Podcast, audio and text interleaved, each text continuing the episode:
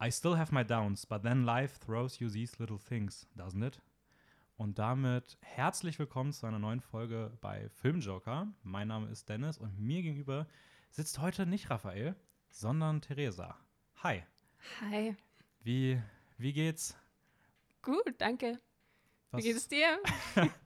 Äh, mir, geht, mir geht's auch gut. Ist alles heute ein bisschen Neuland wieder ähm, für die Zuhörer und Zuhörerinnen, die jetzt schon öfter dabei sind und sich denken, warte mal, wo ist denn Raphael? Der hat ja letzte Folge noch gesagt, wir reden hier heute über Schauspieler und sowas. Ähm, nee, der ist heute, der ist, der ist weg. Der, Ist nicht da. den haben wir rausgeworfen. Keine Ahnung, wo er ist. Ähm, nee, genau, du bist jetzt neu im Podcast-Team. Wirst jetzt öfter mal dabei sein. Ähm, Raphael wird auch wieder dabei sein, keine Sorge. Wir werden das ein bisschen durchwechseln. Und deswegen heute alles ein bisschen, bisschen Neuland, auch für uns wieder. Für Ähm, mich auf jeden Fall. Ist das allererste Mal, dass ich beim Sprechen aufgenommen werde und derjenige, dass es jemand anderer hören wird. Ja, stimmt, aber ja, da, da kommt man rein. Also ich glaube, ich glaube, das wirst du gleich schon gar nicht mehr merken. Aber Mhm. wie, wie, wie war das so? Warst du so die letzten Tage, Wochen nervös, seitdem du wusstest, dass es jetzt weit ist oder ging's? Es ging voll, aber das ist bei mir wirklich immer so, ich realisiere es, glaube ich, nicht, dass es wirklich passiert. Es ist wie bei einem Referat. Ich bin nicht nervös vor dem Referat, bis ich wirklich vor der Klasse stehe und reden muss. Ja, okay, das ist das Gute, weil hier gibt es keine Klasse. Voll. Ähm, du, du, merkst, du kannst das Mikrofon einfach ausblenden. Es ist gar nicht da. Wir hätten, wir hätten uns einfach angewöhnen sollen, dass wir einfach im Privaten immer so mit Mikros reden. So, dann, dann ist es nichts Neues. Das wäre gut, ja. So zur Aber- Übung. Nein, es, Ja. es geht voll. Ich bin, ich bin wirklich weniger nervös, als ich dachte. Das, das ist doch schon mal gut. So. Freut Voll. mich. Ich bin nervös. Ganz Du komisch. bist Ich bin nervös. nervös. Ich, ich muss auch gestehen, ich habe jetzt die zweite Folge in Folge mein Eröffnungszitat wiederholen müssen, weil ich es einfach nicht hingekriegt habe, es vorzulesen. Also ich merke Seiten an mir, die ich nicht kenne. Ähm, ja, magst du mal irgendwie ein bisschen was so zu dir erzählen, so, damit man so als Person, die dich vielleicht nicht kennt, grob weiß, was man sich unter dir vorstellen kann? Was man sich, und das ist auch echt gut, ja. Ähm, hast du schon gesagt, wie ich heiße? Ja. Okay, ich bin Ich Therese. glaube. Ja. Ähm, ich bin eine waschechte Wienerin. Äh, studiere auch Theater, Film und Medienwissenschaften, Genau wie, woher wie, wir uns auch kennen. Genau wie das ich. Ich weiß gar nicht, ob ich das schon mal erzählt habe. Dass du das Hab studierst? ich, das, ich weiß nicht, ob ich das erzählt habe. Es kann sein, dass ich das in einem alten Podcast-Leben mal erzählt habe, aber in diesem neuen noch nicht. Also ja, genau, daher kennen wir uns. Okay, okay daher kennen wir uns. ähm, Raphael auch, der das nicht mehr macht. Genau, der das nicht mehr macht. Ähm, Schweigesekunde. ähm, ja, was so mein Zugang zu Film, das Mhm. sollte ich vielleicht sagen, hat erst durch das Studium so richtig begonnen. Das heißt Ende 2019, oder? ja, genau. Ja, Krass, anderthalb Jahre schon. voll arg. Ja, Hat das erst angefangen, dass mich Film überhaupt ein bisschen mehr interessiert hat, weil davor war es wirklich mehr so, es war halt wirklich nur Unterhaltung und ich habe mir nicht weiter Gedanken drüber gemacht, was überhaupt nicht dazu passt, wie ich so im Rest des Lebens bin und bei allen anderen Themen, aber bei Film war ich so, ja, ich schaue es mir an und denke nicht weiter well, drüber Filme nach. halt. Bei Film halt, whatever. Aber durch das Studium hat, das, e- hat sich das echt ein bisschen gedreht. Und das habe ich dir auch einmal erklärt, dass ich eigentlich gar nicht wegen Film begonnen habe zu studieren, sondern mehr wegen diesem Theateraspekt, Mhm. weil ich dachte, ja, das interessiert mich wahrscheinlich. Und jetzt ist es genau andersrum. Und eigentlich interessiert mich der Teil vom Studium am wenigsten. Ja, aber finde ich, find ich total spannend, vielleicht mal kurzer Ausflug in unser Studium.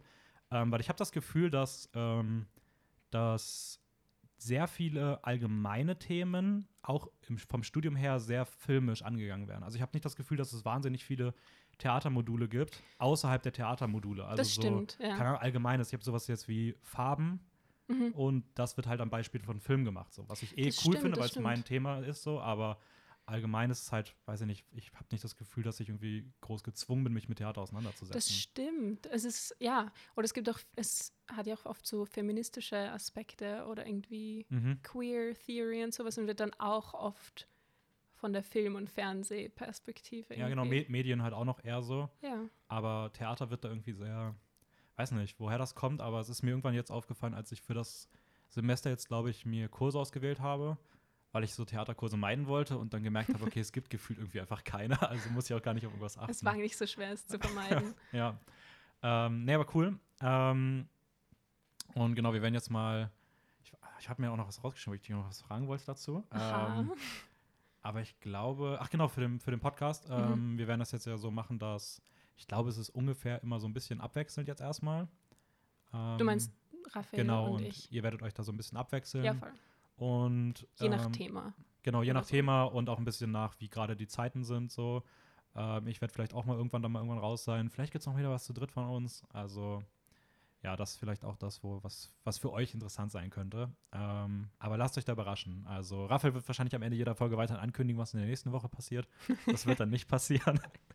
aber aber ja, genau. Wir reden heute nämlich nicht über Schauspieler und Schauspielerinnen, die immer in den gleichen Rollen sind. Nein. Ähm, fuck, jetzt habe ich komplett das Thema verraten, merke ich gerade. Das Thema hat, er ja noch gar nicht gesagt. Er hat ja nur gesagt, es geht um Schauspieler und Schauspielerin. Ah, okay, anyways.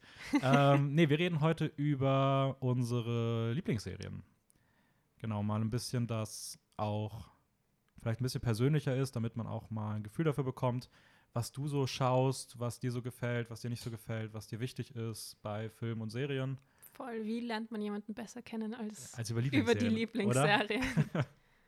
Ähm, genau, bevor wir da aber dann drauf eingehen, erstmal noch so ein paar allgemeine Sachen. Und zwar einmal kurz ein Nachtrag für unseren Instagram-Channel noch. Ähm, da kommen die Neuheiten jetzt immer sonntags. Also, falls ihr das gewohnt wart, dass die immer am Freitag um 18 Uhr erschienen sind, die erscheinen jetzt immer am Sonntag um 16 Uhr ungefähr. Und zwar so rückblickend für die Woche. Einfach weil es dann nicht alles am gleichen Tag innerhalb von zwei Stunden bei uns kommt, was relevant ist, sondern das ein bisschen mehr verteilt wird. Und ähm, dann wollte ich ein bisschen was zur goldenen Himbeere erzählen. Äh, du, Goldene Himbeere. die goldene Himbeere. Noch nie grad davon gehört. ja, genau. Es ist so ein bisschen die Gegenversion der Oscars. Ähm, ich glaube, die wird immer einen Tag vorher vergeben. Und da gewinnt sehr oft Adam Sandler Okay. in den letzten Jahren. Wow. Ähm, und die zeichnen halt so die schlechtesten Leistungen aus. Also das schlechteste Schauspiel, so die schlechtesten Filme, schlechtestes Drehbuch etc. Und ich fand zwei Sachen besonders interessant dieses, dieses Jahr. Nämlich zum einen, dass äh, Glenn Close in beiden Preisverleihungen für die gleiche Rolle nominiert ist. Nämlich ähm, für ihre Darstellung in Hillbilly Elegy. Mhm. Ich weiß nicht, hast du den gesehen Nein. zufällig? Hast du was von dem mitbekommen? Das war so ein Netflix-Ding, da spielt Wie, sie wie heißt er? Hillbilly Elegy. Nein, ich Der- das sagt mir überhaupt nichts. Der erste Trailer war ganz cool, der ist mit Amy Adams und ihr und, also und Glenn Close, die ist in den letzten Jahren irgendwie immer wieder bei den Oscars und gewinnt nie. Mhm. Und ähm, der, der Film hat einen coolen Trailer, ist aber komplett gefloppt. Mhm. Und sie spielt da so eine ganz alte, griesgrämige Oma, die irgendwie alle, also die irgendwie die Familie so ein bisschen zusammenhält, aber auch irgendwie alle anschreit und sowas. Und sie hat halt voll das krasse Make-up, also der kennt halt Glenn Close gar nicht mehr wieder. Okay. Und sie ist bei den Golden, äh, sie ist bei den Oscars für die beste Nebendarstellerin in diesem Film nominiert und bei der Goldenen Himbeere, Himbeere auch als schlechteste Nebendarstellerin Nein, für wie diese gut Rolle. ist das denn? Und das war mein erster Gedanke, als du gesagt hast, das ist genau das Gegenstück, ob es auch vorkommt, dass eine Person bei beiden ähm, Award-Shows Ja, normalerweise nominiert nicht. ist. Also ich glaube, Melissa McCarthy war auch mal, aber da waren zwei unterschiedliche Rollen, aber halt im gleichen Jahr. Okay, So. nicht wirklich für exakt Genau, dieselbe aber für dieselbe Rolle, wüsste ich jetzt per se nicht, habe ich auch nicht nachgeguckt, aber es ist sehr nicht selten schlecht bis gar nicht. Ja? Ähm, also Ich ich hätte glaube, was erreicht. ja, aber ich, also sie wird auf jeden Fall, ich glaube, sie kann keine von beiden Preisen gewinnen. Also, es wäre, glaube ich, Weil sie nicht komisch. schlecht genug und auch nicht gut genug Ja, weil ist. sie, weiß nicht, man kann ja nicht den schlechtesten Preis geben, wenn sie bei dem besten Preis nominiert ist. Und andersrum halt irgendwie auch nicht. Also, ähm, ja. Und die Witze, es, gab, es gibt eine sehr witzige Kategorie, finde ich, bei der Goldenen Himbeere, nämlich die Worst Screen Combo. Also da geht es um das, um das seltsamste und schlechteste Duo auf einer Leinwand. Aha. Und da sind so Sachen auch dabei und die sind wirklich offiziell nominiert wie Robert Downey Jr. und sein absolut nicht überzeugender walisischer Akzent in Dr. Doolittle. und ähm, Wer nominiert die Leute? Wer, wer entscheidet das? Ah, Ich habe keine Ahnung. Habe ich mir nie darüber Gedanken gemacht. Vielleicht auch die Academy? Ah, nee, das wäre das wär wieder Das komisch. ist wirklich gut. Also, vielleicht werde ich das nochmal für die Oscar-Folgen, dann die so in einem Monat kommen, noch ein bisschen raussuchen. Aber ähm, ich weiß nicht, wer das nominiert. Also, vielleicht ist das auch so ein Community-Preis oder ist einfach nur irgendwie so drei Leute, die es einfach witzig finden. Aber ich glaube, es ist auch so eine richtige Veranstaltung. Also, die wird schon wahrgenommen.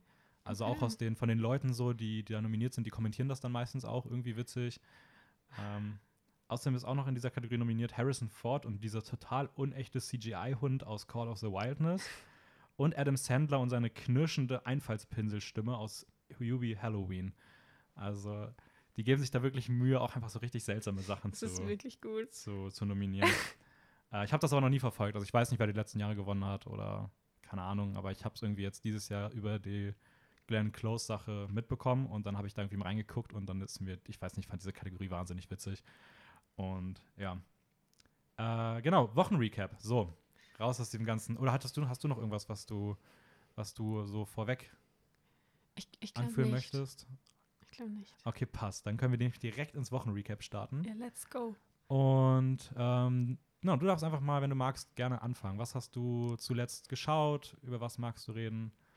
Also, ich rede über The Map of Tiny Perfect Things. Mhm. Ähm, das gibt es auf Amazon Prime zu sehen. Ist so ein ganz kurzer Film, ich glaube 99 Minuten. Ähm, man kennt nicht wirklich die Schauspielerin mitspielen. Also mir haben sie nichts gesagt. Äh, Catherine Newton oder Kyle Allen, Nee, der übrigens ausschaut wie ein junger Heath Ledger. Ist so wirklich irritierend. Echt? Also, ges- wirklich. Okay, muss, ich- muss ich mir Ähm, später mal anschauen. Ja, jedenfalls der Film, es geht um diese zwei Teenager, die gefangen sind in einer Zeitschleife und sie denken, sie sind alleine, bis sie einander finden und dann, um auf den Titel zurückzugreifen, sie suchen kleine perfekte Dinge, die in diesem kleinen Städtchen jeden Tag passieren Mm, okay. und ja, ich kann nicht zu viel verraten, wie sie dann aus dieser Zeitschleife rauskommen oder ob sie rauskommen. Aber es hat auf jeden Fall was mit diesen kleinen perfekten Dingen zu tun. Also auch eine ungewöhnliche Idee für sowas. Also ich finde, solche Filme haben irgendwie oft so, dass sie so nach, diesem, nach dieser großen Lösung suchen. Und es ist irgendwie witzig, dass der Film sich dann eher so auf die kleinen Sachen konzentriert. Das stimmt. Ich muss auch sagen, ich weiß, dass die Idee nicht sehr originell ist, aber ich habe noch keinen von den anderen Filmen gesehen, in Mhm. dem dieses Prinzip verwendet wird, was es da noch gibt. Palm Springs ist jetzt noch nicht so lange ja, her. Kenn ich leider auch noch nicht. Groundhog Day. Habe ich vor einem halben Jahr ungefähr das allererste Mal gesehen. Also, Den habe ich nicht gesehen. Ich habe mir nur die Trailer angeschaut, damit ich weiß, wie es vielleicht ein bisschen anders mal gemacht Mhm. wurde. Aber sie greifen halt auch selbst, oder sie sprechen den Film Groundhog Day auch in dem Film an. Ach, echt? Ah, okay, das, das war cool. Schon. Und ich glaube, es gab auch mal einen Horrorfilm mit demselben Prinzip. Happy Death Day oder sowas. Mhm. Den habe ich nie geschaut, aber ich habe hundertmal den Trailer bekommen auf YouTube. Ich glaube, den Trailer habe ich auch mal gesehen, aber ich. Und ich weiß auch jetzt, wo du es gesagt hast, dass das auch so diese, diese Idee ist. Ähm, aber ich habe da auch gar nichts im Kopf. Ich hatte komplett auch vergessen, dass der, dass, also ich, mir sind auch wirklich nur die beiden anderen Filme eingefallen mit dieser Zeitschleifen-Thematik. Es gibt vielleicht noch ein, zwei andere Sachen, die so ein bisschen in die Richtung gehen, aber wo ich jetzt auch nicht sagen möchte, dass sie in die Richtung gehen, weil man das in dem Film nicht weiß. Okay. Ähm, aber sonst, äh, ja, ist ein, ist ein cooles Thema, was irgendwie immer wieder vorkommt. Hattest du denn, auch wenn du die anderen jetzt nicht ke kennst, hattest du denn das Gefühl, dass es innovativ oder dass es zumindest irgendwie einen eigenen Ansatz hatte? Oder Ähm, jein. Wie du gesagt hast, dass sie irgendwie auf diese kleinen Dinge schauen. Aber das Ding ist halt dadurch, dass ich die anderen Filme nicht kenne, war es für mich doch irgendwie neu, allein das Prinzip zu überlegen, was würdest du machen, wenn du denselben Tag immer und immer und immer und immer wieder erlebst? Mhm. Würdest du auch mit einem Bagger durch die Straße fahren oder was würdest du machen? So. Ah, keine Ahnung. Ich, man kommt auch an einem Tag irgendwie, man. Wie, wie funktioniert das eigentlich? Also erstmal, wenn ich jetzt am Abend Mhm. einschlafe, ist das so der Auslöser? Nein. Es, es ist immer um Mitternacht. Egal Okay. wo du bist, egal was du machst, um Mitternacht verschwimmt plötzlich das ganze Bild und du wachst sofort wieder auf. An der gleichen Stelle wie am Tag davor? Ganz genau. Okay, also ich bin nicht, also ich kann jetzt nicht, keine Ahnung, 24 Stunden lang nach Osten reisen und nach 24 Stunden fange ich wieder hier an und nicht dann da, wo ich. Genau, ja, du Okay, kannst wo auch immer hinreisen. Das heißt, man kommt ja auch Sie nicht haben es so auch weit. versucht.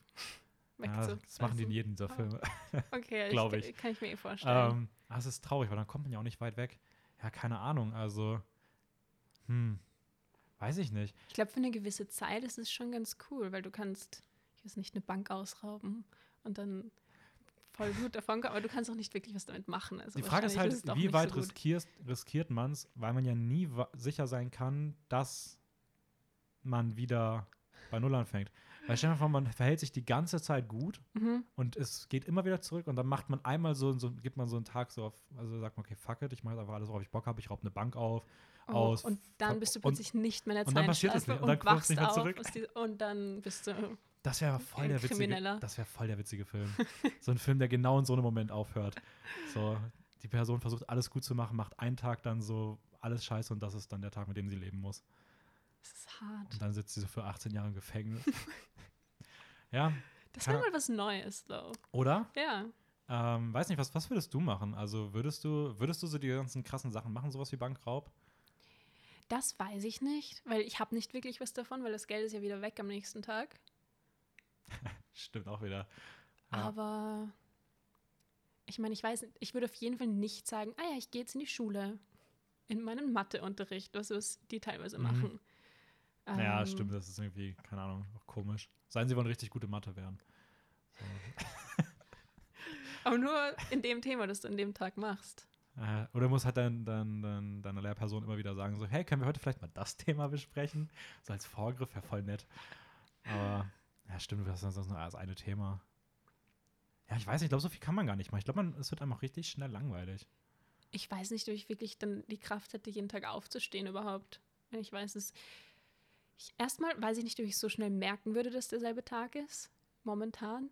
Verlässt man jetzt nicht so oft das Ja, Haus. stimmt auch wieder. Meine Wohnung schaut jeden Tag gleich aus. Es kommt halt auf den Tag an. Ja. Also wenn so der Tag heute wäre und äh, wir würden halt jeden Tag irgendwie würden wir alles anfangen, um Podcast aufzunehmen, würde ich mir irgendwann denken, okay, was stimmt hier nicht. Aber so gestern oder vorgestern hätte ich jetzt auch tatsächlich nicht unbedingt gemerkt, so. Also, ja, ist komisch. Ist komisch. Vielleicht könnte man auch einfach aus dieser Corona-Pandemie so einen Groundhog Day Pandemie-Film machen, wo einfach jeder Tag einfach so, die, die denken die ganze Zeit, sie wären in der Zeitschleife, aber eigentlich ist immer was anderes. Oh Gott. Ich glaube, es ist ein Horrorfilm. Das klingt nicht gut. Ja. Ähm, wie, wie fandest du den Film denn so allgemein so? Also hat er dir, hat er dir gefallen? Würdest du ihn empfehlen? Oder? Ja, ja, ich fand, ihn, ich fand ihn echt süß. Also, wie gesagt, nichts Originelles, aber trotzdem fand ich ihn echt nett und so ein, als Familienfilm zum Beispiel. Ich würde Mhm. ihn gerne mit meiner Familie anschauen, würden sie mich mal den Film aussuchen lassen. Ähm, ja, ich, doch, ich kann ihn auf jeden Fall empfehlen. Ja, ich wollte Für sowas Seichtes Okay. nebenbei. Nicht zu anspruchsvoll, aber irgendwie dann trotzdem, wenn man sich im Nachhinein Gedanken drüber macht, irgendwie gut. Ja, ich wollte tatsächlich auch irgendwie vor ein paar Tagen mal irgendwann schauen. Also irgendwas dazwischen gekommen. Und ich fand, ich habe auch tatsächlich irgendwie gedacht, das wäre ein Science-Fiction-Film, weil das Poster, glaube ich, irgendwie so ein bisschen aussieht wie aus Inception. Da ist so die Welt verdreht. Voll. Und ich dachte irgendwie, die werden, würden in so einer Weltraumzentrifuge Oh, das wäre so cool gewesen. Wow. Aber ich glaube, das ist wahrscheinlich so wegen Kreis und Zeitschleife und ja, und die, ähm, sie, die Margaret heißt sie im Film, sie will auch Astronautin werden und redet irgendwie immer wieder mal von der vierten Dimension und sowas. Aber es hat jetzt nicht so viel Einfluss, würde ich sagen. Es ist ja, okay, aber, äh, aber vielleicht dadurch irgendwie. Ja, vielleicht, vielleicht, vielleicht habe ich das, vielleicht wollten sie genau das vermitteln. Ich finde den Filmtitel aber auch sehr unzugänglich. Also sie Es ist schwer auszusprechen. Map es ist of so, The Map Tiny of Tiny Perfect per, Things. so rum, ne? Ja. Weil ich überlege immer, ob das Tiny irgendwo vorne steht, so the perfect map of tiny things. Also ich will die das irgendwie Tiny immer alles. Perfect Things. Das macht mehr Sinn, wenn du den Film angeschaut hast, dann macht die Reihenfolge auf jeden Fall Sinn. Aber es könnte kleine, auch perfect perfekte. tiny things sein. Perfect Tiny. Ja, aber dann wären es. Perfekte kleine Dinge. Ja, aber im Englischen irgendwie macht Tiny Perfect Things mehr Sinn. Ja, okay, stimmt schon. Aber ich finde den Titel trotzdem irgendwie, weiß ich nicht. Erinnert mich auch an irgendwas. Ich weiß auch nicht an was. Ja, okay, cool. Ähm, also, The Map of Tiny Perfect Things. Genau. Ähm, auf jeden Fall von dir eine Empfehlung. Ich habe, oh Gott, was wollte ich reden? Genau, ich habe Happiest Season ges äh, gesehen. Oh. Einen, einen Weihnachtsfilm, nenne ich es mal. Ich gucke irgendwie momentan zu viele Weihnachtsfilme. Also ich habe ist auch interessant, kurz vor Ostern. ja, ich habe auch schauen. Home Alone irgendwie viel zu oft geguckt. Gut, der war halt auch fürs Studium. Aber jetzt irgendwie im März Home Alone und jetzt Happy Season zu gucken und irgendwie so neun Monate vor mit Weihnachtsfilmen anzufangen, ist komisch. Aber man sollte Weihnachtsfilme sowieso nicht nur auf die Adventszeit beschränken. Ist auch komisch, oder? Ja. Also ich weiß nicht, ich gucke ja auch, keine Ahnung, ich gucke ja auch Kriegsfilme nicht, wenn es gerade irgendwo Krieg gibt. Eben. Oder ich das mitbekomme. Also, oder weiß ich nicht. Ja, ich glaube, die anderen Filme haben irgendwie, ich wollte gerade sagen, okay, Actionfilme, aber wenn ich im echten Leben irgendwie Bankhausraube gibt, wenn wir es damals zu bleiben. Also man guckt irgendwie, man schaut ja Filme immer so, einfach worauf man Lust hat. Und Weihnachtsfilme sind so ein Ding, so was man anscheinend irgendwie nur in der Weihnachtszeit schauen darf, sollte, macht, keine Ahnung. Ja, ich habe zumindest Happy Season gesehen äh, von Claire Duval, die mir nichts sagt. Ähm, also ich habe von ihr noch keinen anderen Film gesehen. Ich glaube, sie hat auch nicht so viel gemacht. Äh, kommt aber selbst hat sie einen LGBT-Background, was ich auch finde, dass man das bei dem Film merkt, so ein bisschen. Also es fühlt sich nach einem sehr authentischen Blick an und nicht so konstruiert, wie es öfter sonst andere Filme machen, die sich dem nicht so ganz gut annehmen. Aber Auf jeden Fall, ja. ähnliches hatte ich damals beispielsweise auch bei ähm, hm, der Film mit The Boys in the Band mit Jim Parsons, also dem Sheldon Cooper-Darsteller, der auch auf Netflix war. Das äh, finde ich, hat man auch gemerkt, dass die Leute alle selbst diesen Background haben und das Thema einfach sehr authentisch behandeln können.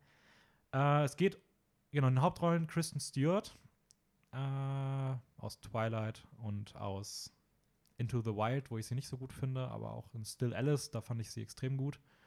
Und auch hier, Spoilerwerk, ich fand sie herausragend gut in diesem Film. Oh, sie ist so toll. Sie ist die Beste. ja, aber ich finde wirklich, sie macht das gut. Also, es tut mir ein bisschen leid, dass ich sie mal gehatet habe.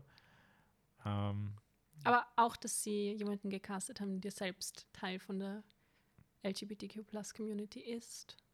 ist sie das? Ja, ja, ist sie. Ah, okay, das, das wusste ich beispielsweise gar nicht. Ja. Die anderen auch im Cast? Also, ich weiß, Mackenzie Davis spielt ja noch die zweite Hauptrolle. Äh, die, Mackenzie Davis weiß ich nicht. okay. Ich weiß Kristen Stewart, weil Okay. sie ist eine Ähm, Ikone, aber Genau, die beiden spielen die, sind die Protagonistinnen. Sie spielen das junge Paar Abby und Harper, die eines romantischen Abends ähm, entschließen, sie das nächste Weihnachten zusammen zu verbringen, beziehungsweise Harper Abby einlädt, also dass sie doch mit zu ihrer Familie kommen kann.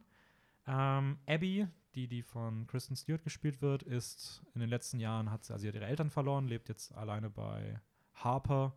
Und ähm, Harper hat ihrer Familie allerdings noch nicht verraten, dass Abby ihre Freundin ist, geschweige denn, dass sie homosexuell ist. Und sagt Abby das allerdings erst auf der Fahrt zu dem Haus. Was ich immer noch nicht verstehe. Das macht absolut keinen Sinn. richtig schlechtes Timing, oder? Ja, Also, als hätte sie sich davor keine Gedanken drüber gemacht. ja. Ja, die Ausgangslage ist ein bisschen komisch, aber das ist, alle diese komischen Sachen sind auf Harper zurückzuführen. Ja, absolut. Also, Also, äh, eine Figur, mit der ich ein bisschen Probleme hatte. Ja, aber sonst ähm, entsteht dann so ein bisschen so ein Get-Out-Setting, wo einer der beiden Paar, wie nennt man das? Pärchenteile, also ein, ein, wenn es ein, ein Teil eines Paares ist, einer der, ähm, Liebenden. der sich Liebenden, ich weiß, ich weiß nicht, Partnerinnen? Ja, genau, Partn Partnerin, die Partnerin. Genau, die Partnerin auf jeden Fall in einem Haus ist, wo die Familie sie eventuell nicht akzeptieren würde, wenn sie wüsste, was dahinter steckt und sie dort äh, mit sehr vielen negativen Gefühlen klarkommen muss, weil sie sich gefühlt komplett verstellen muss, damit sie akzeptiert wird. Äh, sie wird als Mitbewohnerin einfach nur vorgestellt, die aufgrund dessen, dass sie keine Eltern mehr hat, niemand hat, mit dem sie Weihnachten feiern kann und wird die ganze Zeit bemitleidet Muss im Keller leben. muss im Keller leben. Ähm, ja, und dann entwickelt sich ein, ein, ein, ein schöner Film, äh, der viele emotionale Momente hat. Mm, auch eine tatsächlich ziemlich gelungene Komödie ist, fand ich. Also ich weiß, der erste Gag hat bei mir nicht funktioniert. Da dachte ich schon, ah, warum müssen diese Filme immer irgendwie lustig sein wollen? Aber danach hat es irgendwie bei mir voll Klick gemacht und ich fand tatsächlich den Film auch ziemlich unterhaltsam. Ähm, beste Rolle der, der beste Freund. Äh, Stimme ich dir auf jeden Fall zu, ja. der war, der war großartig. Äh, gespielt von Dan Levy, den man, glaube ich, aus dem Fernsehen irgendwo erkennt. Der macht so Late-Night-Shows oder sowas. Ähm, der ist herausragend. Der ist so unfassbar witzig, als er sich um die Tiere kümmern muss. Der Fisch. der Fisch, Ja. genau. Ähm, erinnert aber trotzdem in vielen Aspekten sehr stark an Get Out. Äh, kennst du Get Out? Den Horror-Thriller-Film? Ich habe ihn nicht gesehen. Ich finde, die beiden sind sich sehr ähnlich. Okay. Also generell das ganze Setting ist sehr identisch. Mhm. Auch der beste Freund ist in beiden Filmen gefühlt komplett gleich.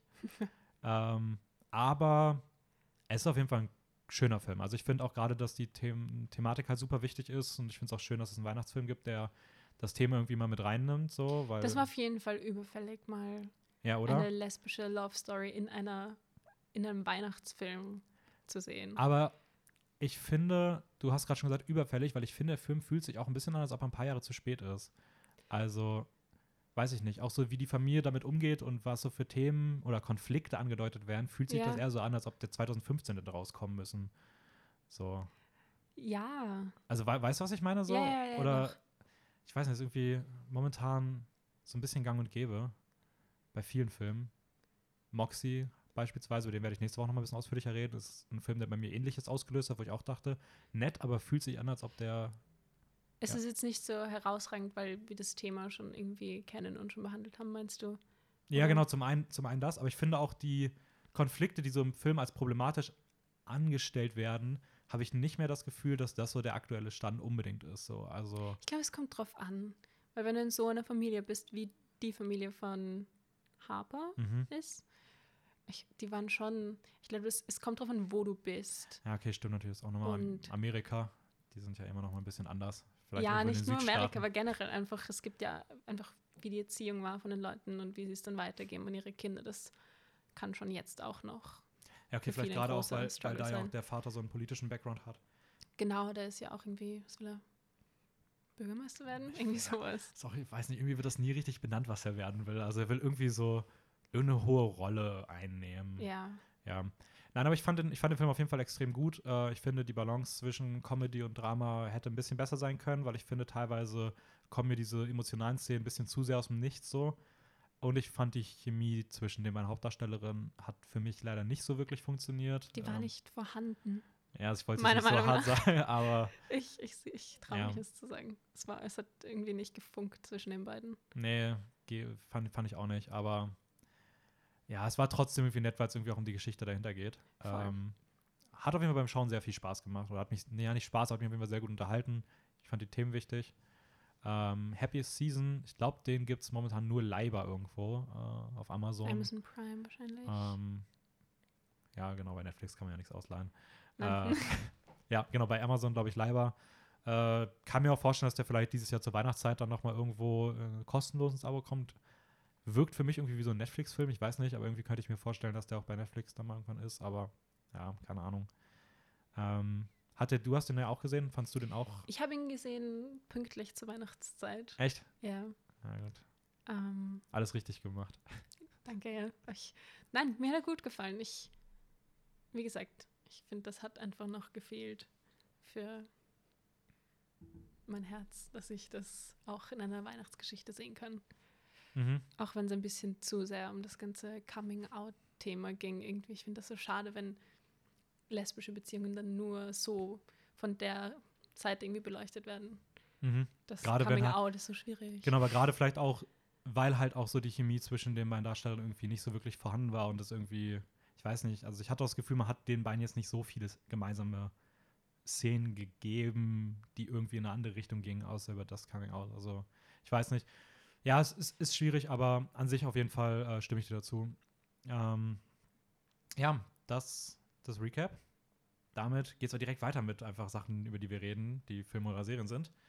Und ich würde sagen, wir steigen mal in unser Hauptthema ein.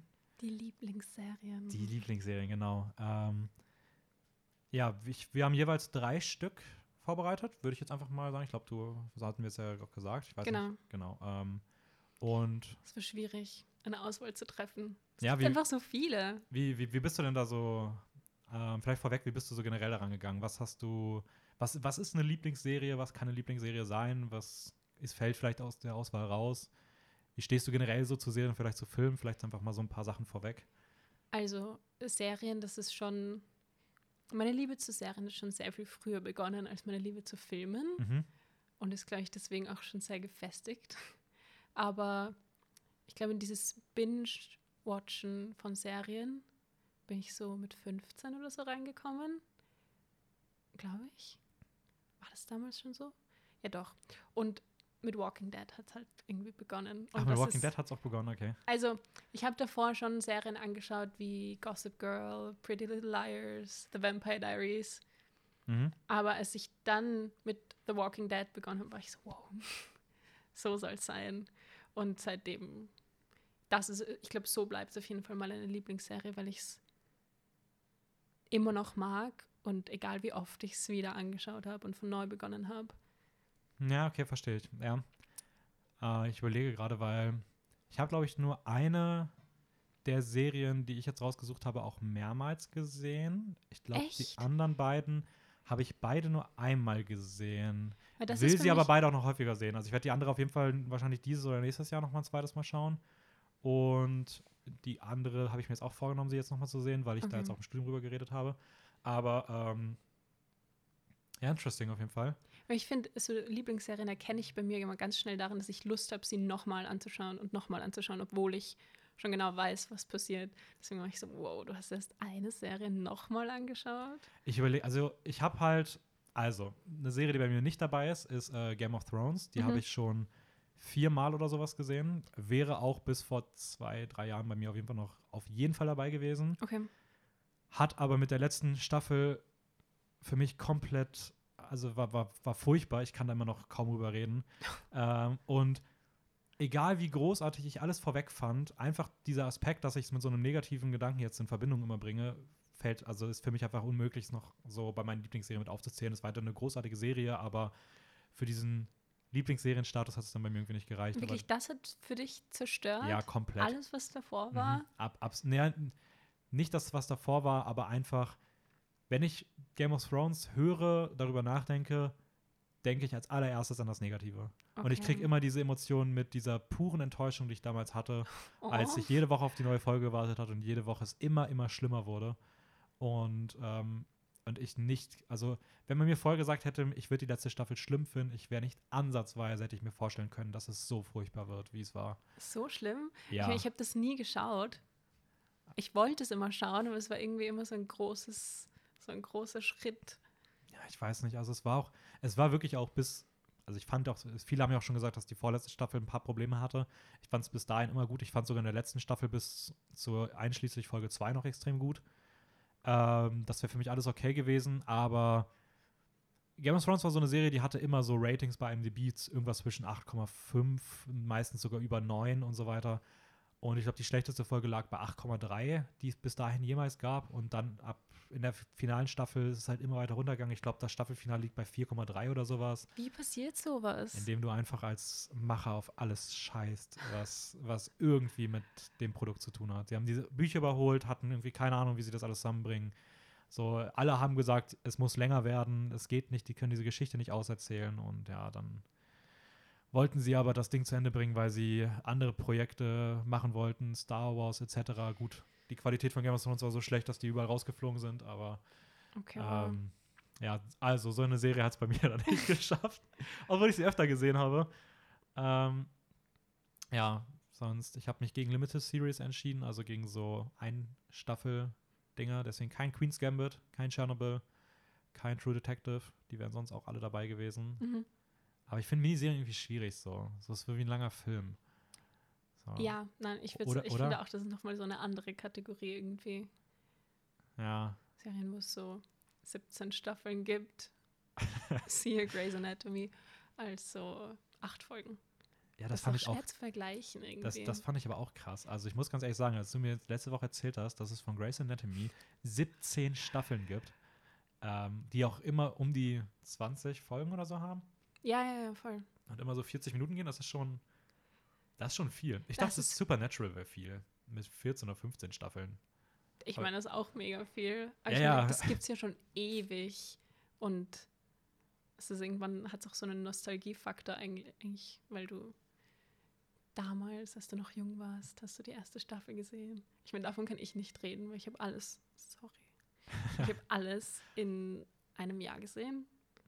Die ganzen 17 Staffeln. Ja, wenn, wenn ich angefangen hätte, vor, also wenn ich vor 17 Jahren angefangen hätte, da wäre ich noch gerade mal so in der Schule gewesen, also so Anfang der Schule. Das ist halt schon krass lange, so Daran 17 könnte ich Jahre. mich nicht mal erinnern.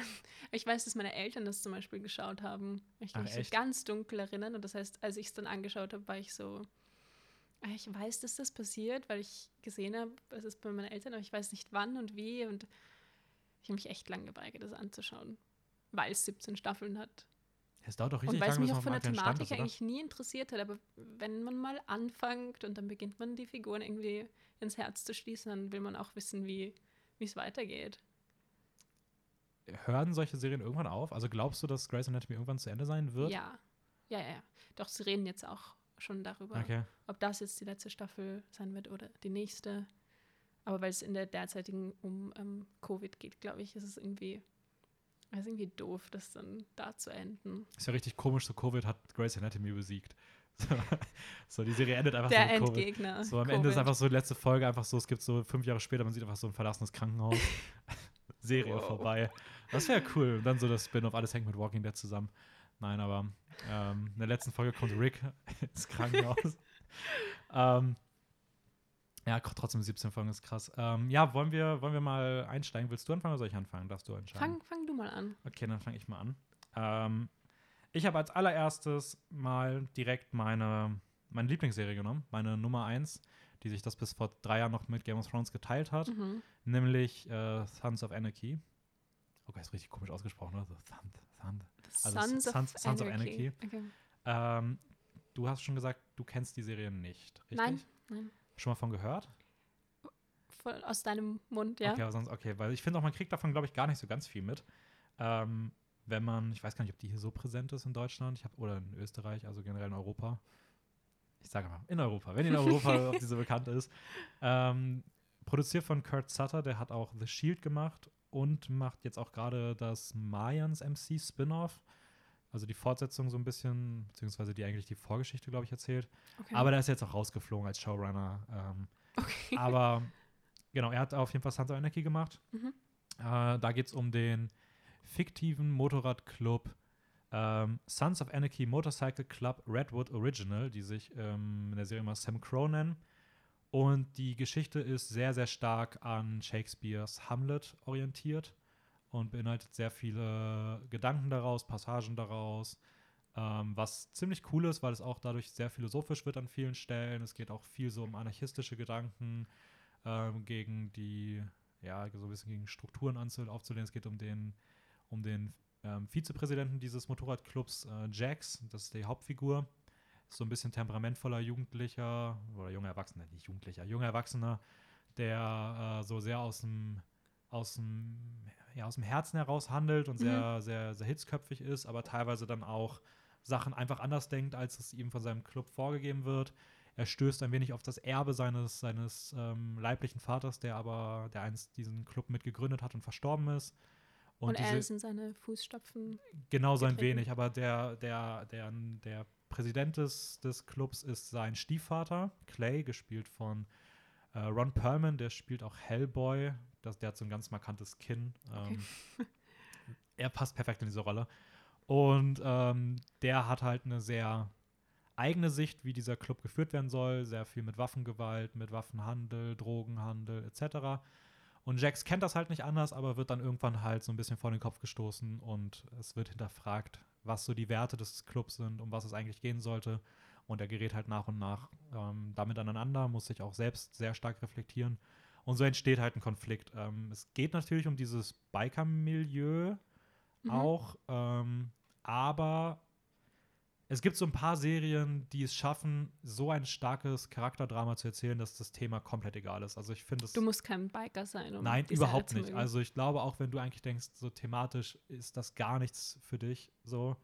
Ähm, die Geschichte drumherum ist so gut, dass das egal ist. Also ich habe da so vielen Leuten empfohlen, die immer meinten, ah, ich finde das aber vom Thema her reizt mich das überhaupt Mhm. nicht so. Und ich habe immer gesagt, so doch, alles gut, das ist voll egal. Also klar kommt es irgendwie vor, aber das drumherum und diese persönlichen Schicksalsschläge und diese ähm, dieses Charakterdrama, wie gesagt, ist so gut, dass das vollkommen egal ist. Und ich habe bisher noch niemanden diese Serie empfohlen, der die auch angefangen hat oder die die auch angefangen hat, die die dann nicht gut fand und nicht Okay. sogar meistens sehr, sehr gut fand. das heißt, man muss der Serie nur eine Chance geben. Genau, auf jeden Fall. Also ich finde, die erste Staffel braucht ein bisschen. Mhm. Also es ist schon noch, es fängt sehr ruhig an. Das ist aber oft so, habe ich das Gefühl, bei Ja. Serien. Also jetzt nicht, auch nicht so Breaking Bad mäßig. Also ich finde Breaking Bad ist noch mal zäher in den ersten Folgen.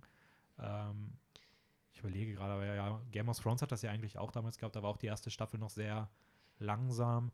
Ich glaube, das ist wirklich oft so, weil sie einfach erst selbst noch den Rhythmus irgendwie finden müssen.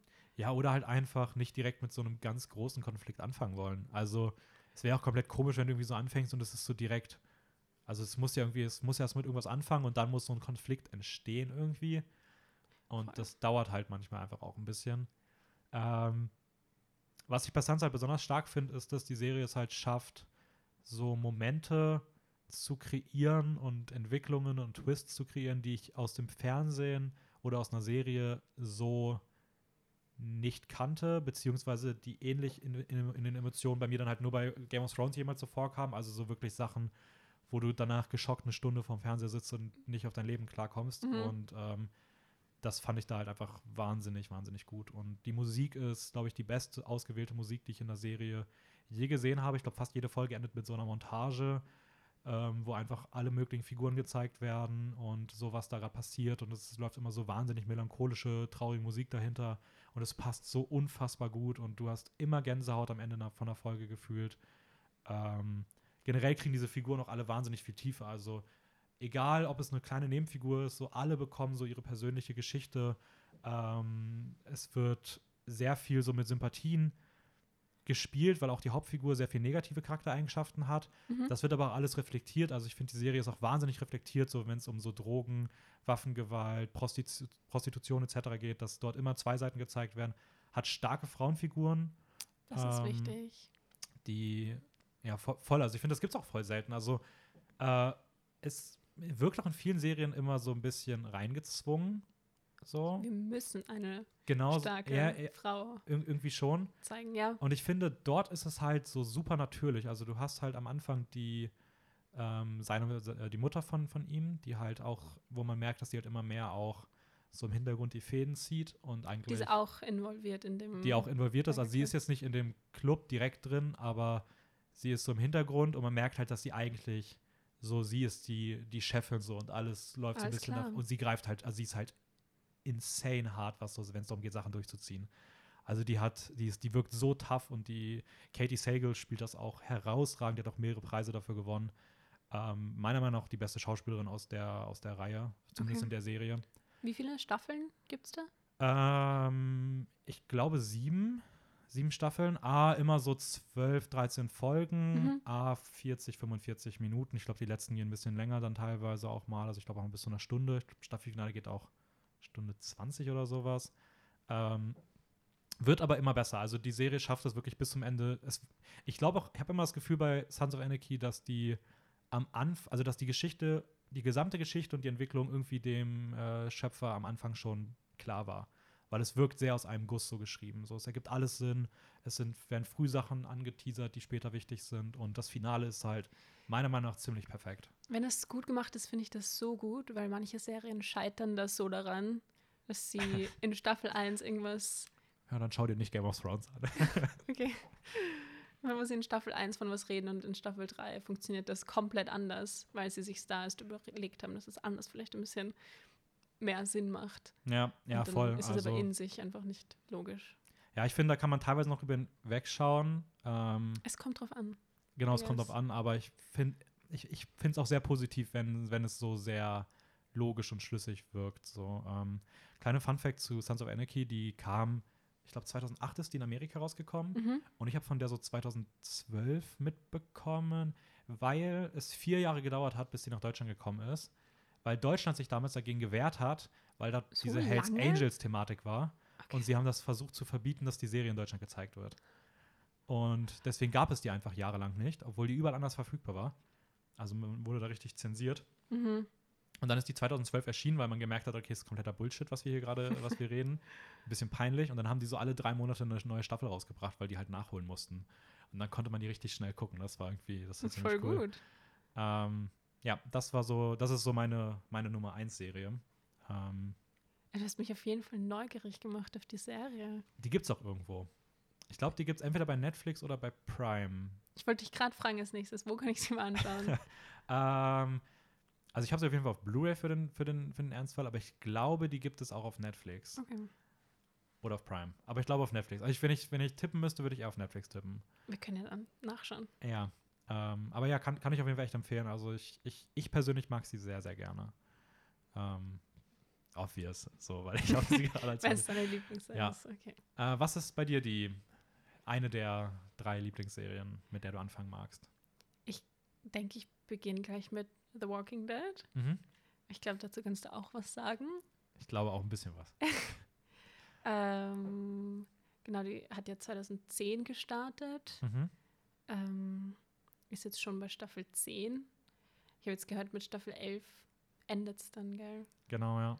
Ich kann es mir nicht vorstellen, wie es endet. Auf jeden Fall für die, die es nicht wissen, was wahrscheinlich nicht besonders viele sind, es geht um die Zombie-Apokalypse ähm, und folgt einer Gruppe von Überlebenden Mhm. ähm, durch das Leben in dieser Apokalypse. Ähm, die Hauptfigur ist Rick Grimes und es basiert ja alles auf einem Comic, soweit ich weiß, von Robert Kirkman, Kirkman, ja. der auch in der Produktion beteiligt ist äh, von der Serie. Ich muss zugeben, ich habe den Comic nie gelesen. Ich bin jetzt nicht so die Comic-Person. Äh, ich habe den Comic auch nie gelesen, aber ich habe mir mal ausschnittsweise teilweise angeguckt, wie da ein paar Sachen anders gehandhabt wurden. Okay. Ich habe mir irgendwann mal das Kompendium der Comic-Reihe, weil die ist jetzt auch fertig, Mhm. habe ich mir irgendwann mal bei, bei Amazon auf die Wunschliste gesetzt. Ich habe irgendwie die Vision, dass ich die irgendwann mal habe, weil ich will das gerne mal lesen. Weil die Geschichte dort klingt halt schon ziemlich cool so. Ähm, ist auch ein bisschen anders. Ja, Ähm, aber sie kommen, glaube ich, schon sehr dicht dran. Also, in der, also ich glaube, sie kommen in der Serie schon sehr dicht an die, an die Comic-Vorlage ran. Halt, ein paar Figuren werden getauscht, so, ähm, aber ja. Ich meine, das ist eh meistens so, wenn sowas genommen wird und Ja, klar, also wäre Ähm. irgendwie komisch, wenn du so einfach so eins zu eins, so alle, die Eins den zu Comic kennen, so, okay, ist einfach nichts Neues für mich. Ähm, ja, auf jeden Fall, das war, ich muss sagen, das hört sich jetzt vielleicht ein bisschen blöd an, aber da ich davor The Vampire Diaries gesehen habe, Mhm. was Leute, die das gesehen haben, wahrscheinlich verstehen. Das erste, was mich so beeindruckt hat, war, wow, die töten die Hauptcharaktere und die kommen nicht zurück. Die bleiben tot.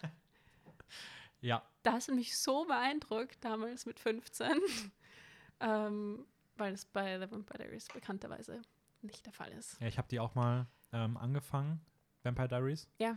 Ähm, und ich glaube, ich habe irgendwann nach Staffel 3 oder so, habe ich irgendwann dann mal aufgehört, weil ich genau sowas irgendwie gemerkt habe. Und das hat mich, ich weiß nicht, ist auch bei mir, ich habe auch Gotham jetzt nicht abgebrochen, aber auch erstmal nicht mehr weitergeguckt, weil auch dort mir das zu viel wurde. Und ich finde sowas immer ein bisschen schwierig so. Aber ja, das, das, ich finde, so gute Serien zeichnen sich, die, gerade dieses Hauptfigur oder Hauptfiguren töten in so einer Serie ist beim, kommt bei mir immer, also ich liebe die Serien dann direkt. Ja, oder? Ich So. meine, man hasst sie auch gleichzeitig, Ja. weil man gewinnt diese Charaktere so lieb und dann werden sie getötet. Aber es kommt dem echten Leben auch irgendwie Mhm. näher, weil deine Lieblingspersonen werden halt nicht immer verschont. Ja, Das ja, klingt stimmt jetzt voll. echt böse. I'm sorry. Nee, ist voll okay. Du willst, einfach, du willst einfach, dass alle Leute in Walking Dead sterben. Nein, ich meine, nein. Ist, ich kann es mir sowieso nicht aussuchen. Ja. Aber ich finde es mega cool, dieses Szenario. Ich habe davor überhaupt, mich überhaupt nicht für diese apokalyptischen Überlebenssachen interessiert, aber das war so meine Introduction in das ganze Thema und es hat mein Herz geöffnet.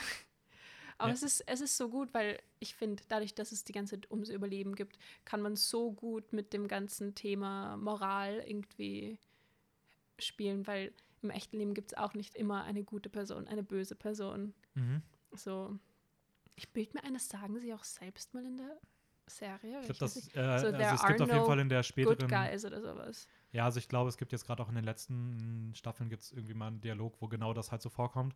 Und ich finde halt auch, das wird in der Serie halt immer, immer nicht bekannt, also nicht, ja, es, es rückt immer mehr in den Vordergrund, dass Gut und Böse oft auch nur ein, eine Frage des Standpunkts ist. Ja, so. voll. Auf Und- welcher Seite du quasi bist, Genau, ist ja. irgendwie. Ähm, und natürlich fühlst du mit der Gruppe, der die Serie folgt, weil, ja, Weil du halt Sympathie mit ihnen hast. So, Ja. genau. Aber was die Serie auch so gut macht, sind diese ganzen Charaktere irgendwie erschaffen und wirklich, ich, ich kann gerade aus dem Stegreif, fällt mir keine einzige Person ein, vielleicht fällt dir jemand ein, die in sich geschlossen keinen Sinn macht irgendwie, weil entweder bekommst du eine Backstory und du weißt deswegen, wie die Person oder wieso die Person so ist, wie sie ist, oder du hast die Charaktere schon von Staffel 1 oder Staffel 2 und bist selbst dabei, wie sie sich entwickeln Mhm. und warum sie dann gewisse Sachen wie machen. Mhm. Und selbst die Antagonisten, kann ich dir dazu sagen, wo ich gerade gesagt habe, es gibt keine Bad Guys. ja, aber ich glaube, die kann man schon als Antagonisten Ja, aber bezeichnen. selbst die mag man irgendwie, weil sie so gut gemacht sind. Mhm. Ja, finde find ich auch. Also ich finde die Antagonisten auch in der Serie extrem gut. Ähm, alle haben irgendwie so, zumindest die großen, also wenn man jetzt mal von den großen Antagonisten Ja, redet, jetzt nicht von Fall. so, die irgendwie für so zwei, drei Folgen relevant sind, aber die, die wirklich über einen längeren Zeitraum irgendwie Mhm. relevant sind. Unabhängig davon, dass ich sie schon noch qualitativ ein bisschen unterschiedlich gut finde, aber sie haben, also sie werden mir wahrscheinlich für immer in Erinnerung bleiben und ich werde auch immer mi- mich daran erinnern, was so ihre Motive waren, wo sie herkommen, ähm, ihre Eigenarten und sowas. Also ich finde, da Genau. nimmt sich die Serie schon gut Zeit auch für. Und auch wie die sich dann weiterentwickeln, Mhm. wird irgendwie gut gezeigt. Wo, wo ich dir widersprechen würde, ich glaube, du bist jetzt aber auch am an, du bist gerade dabei, nochmal zu schauen, weil du Ich habe die mal zehnte wieder von Staffel. Weil jedes Mal, wenn eine neue Staffel kommt, Aha.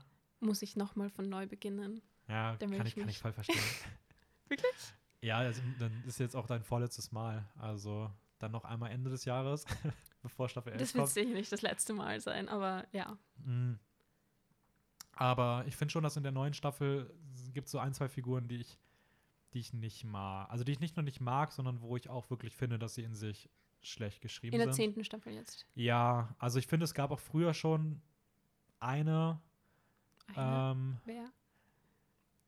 äh, sage ich dir nach der Folge, Okay. weil ich nicht verraten möchte, wann welche Figuren und sowas auftauchen, weil die Leute, die, die jetzt vielleicht mal neu anfangen möchten, äh, weil es Okay. schon sehr, sehr viel verraten würde, auch für gewisse Sachen. Äh, aber ich finde, es gibt so ein, zwei Figuren, die ich halt nicht so gut finde, aber an sich finde ich auch, dass die Figuren eigentlich ganz, ganz cool sind, wo die Serie auch eine hohe Fluktuation hat. Also sie haben schon wirklich auch oft das, also das ist, die, die sterben schnell. Ähm, Ja. das, also, äh, sie haben irgendwann ein bisschen Probleme, so ein bisschen ihre Titelfiguren zu, zu halten und zu finden. Aber ich finde irgendwie, sie finden auch immer wieder zurück zu ihrem Stil. Also, Es gab auf jeden Fall eine Phase, wo sie nicht so überzeugt hat, finde ich, die Serie. Mhm. So ab. Wann war das? Ab Staffel 6 ich fand ab Staffel so? 5, Ab Staffel 5 ging es ein bisschen bergab. 7. Aber sie haben dann doch wieder. ja, ich, ich, ich persönlich mochte auch Staffel 8 gar nicht. Also, ich fand acht, Staffel 8 war meiner Meinung nach die schwächste Staffel. Okay. Es ist die zweite Hälfte der Savior-Storyline. Mhm. Ähm, danach haben sie aber auch sehr viel hinter den Kulissen geändert, haben, glaube ich, die Verantwortlichen getauscht.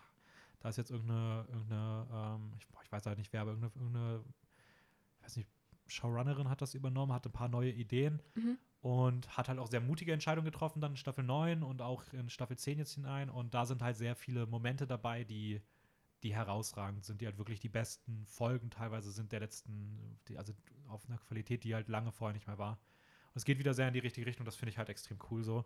Ähm, aber ich glaube, Walking Dead hätte mir noch mal eine Spur besser gefallen, obwohl es bei mir auch eine meiner, mittlerweile eine meiner Serien ist, die ich sehr, sehr gerne schaue, ähm, wenn es pro Staffel ein paar Folgen weniger gewesen wären.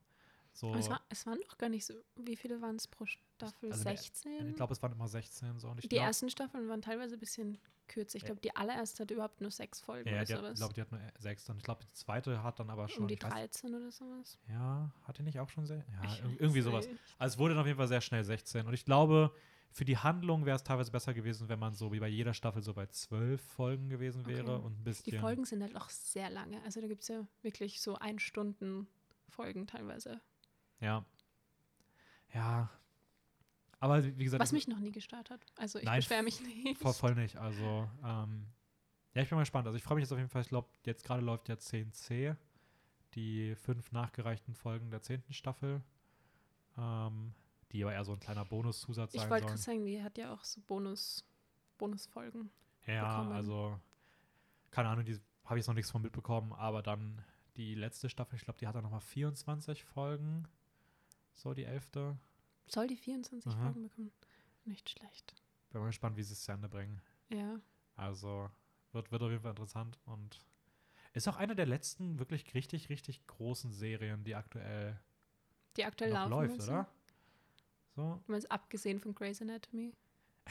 Nee, aber ich, es gibt ja so immer wieder diese Serien, die so richtig krass auch medial im Hype sind. Ja. So, Walking Dead hat natürlich ein bisschen eingebüßt, aber so an sich hat sie immer noch diesen Stellenwert, den sie auch mal, so mit Game of Thrones, Breaking Bad, aber die Mhm. sind halt beide jetzt durch. Gibt es sonst irgendeine Serie, die aktuell läuft und so, auf, ja gut, Stranger Things ist auch recht groß, aber ich finde nie so vom Namen her so krass wie diese Serien. Es ist irgendwie ein bisschen eine andere Kategorie, habe ich das Gefühl. Ich weiß nicht, nein. Das heißt, es ist Zeit für was Neues. Ja. Ja, crazy, bin gespannt, was da so als nächstes kommt. Ähm. Okay, das wir sind ein bisschen. Hast du noch irgendwie was zu Walking Dead oder ist es einfach, äh, bist du soweit? Ich glaube, ich, glaub, ich alles bin gesagt, soweit. was dir dazu auf dem Herzen liegt. Ich könnte noch mehr Sachen sagen, aber dann spoilere ich wahrscheinlich alles. Genau, wo kann man die aktuell schauen? Du hast, Auf äh, Netflix auf jeden Mhm. Fall. Ich glaube, du hast vorhin gemeint, auch auf ja, ich bin mir nicht, also, Amazon also Prime. ich bin mir nicht, also ich, auf Prime war sie auch mal. auf Netflix kann man sie auf jeden Fall schauen. Ich habe gestern noch nachgeschaut, Dann, dass dann jetzt die zehnte Staffel noch, auch ja. drauf ist. Genau. Ähm, genau. Und auf Disney Plus soll sie, glaube ich, auch sein, auf diesem neuen Star-Ding. Mhm. Ähm, also die gibt es auf jeden Fall in Streaming-Portalen zu sehen. Also wenn ihr Genau. das Gefühl habt, hey, Oder man kauft sich die DVD. Ich habe Staffel 1 bis 5 auf DVD und es gibt Bonusmaterial und du siehst, wie die Zombies gecastet werden und geschminkt werden. Das ist richtig cool. ja, das, das finde ich eh bei der Serie cool, weil sie die ganzen Zombies ja auch selber äh, schminken und jetzt nicht irgendwie durch Computereffekte generieren. Ja, und es gibt wirklich so ein ganz bestimmtes Casting-Verfahren, wie die Zombies gecastet werden.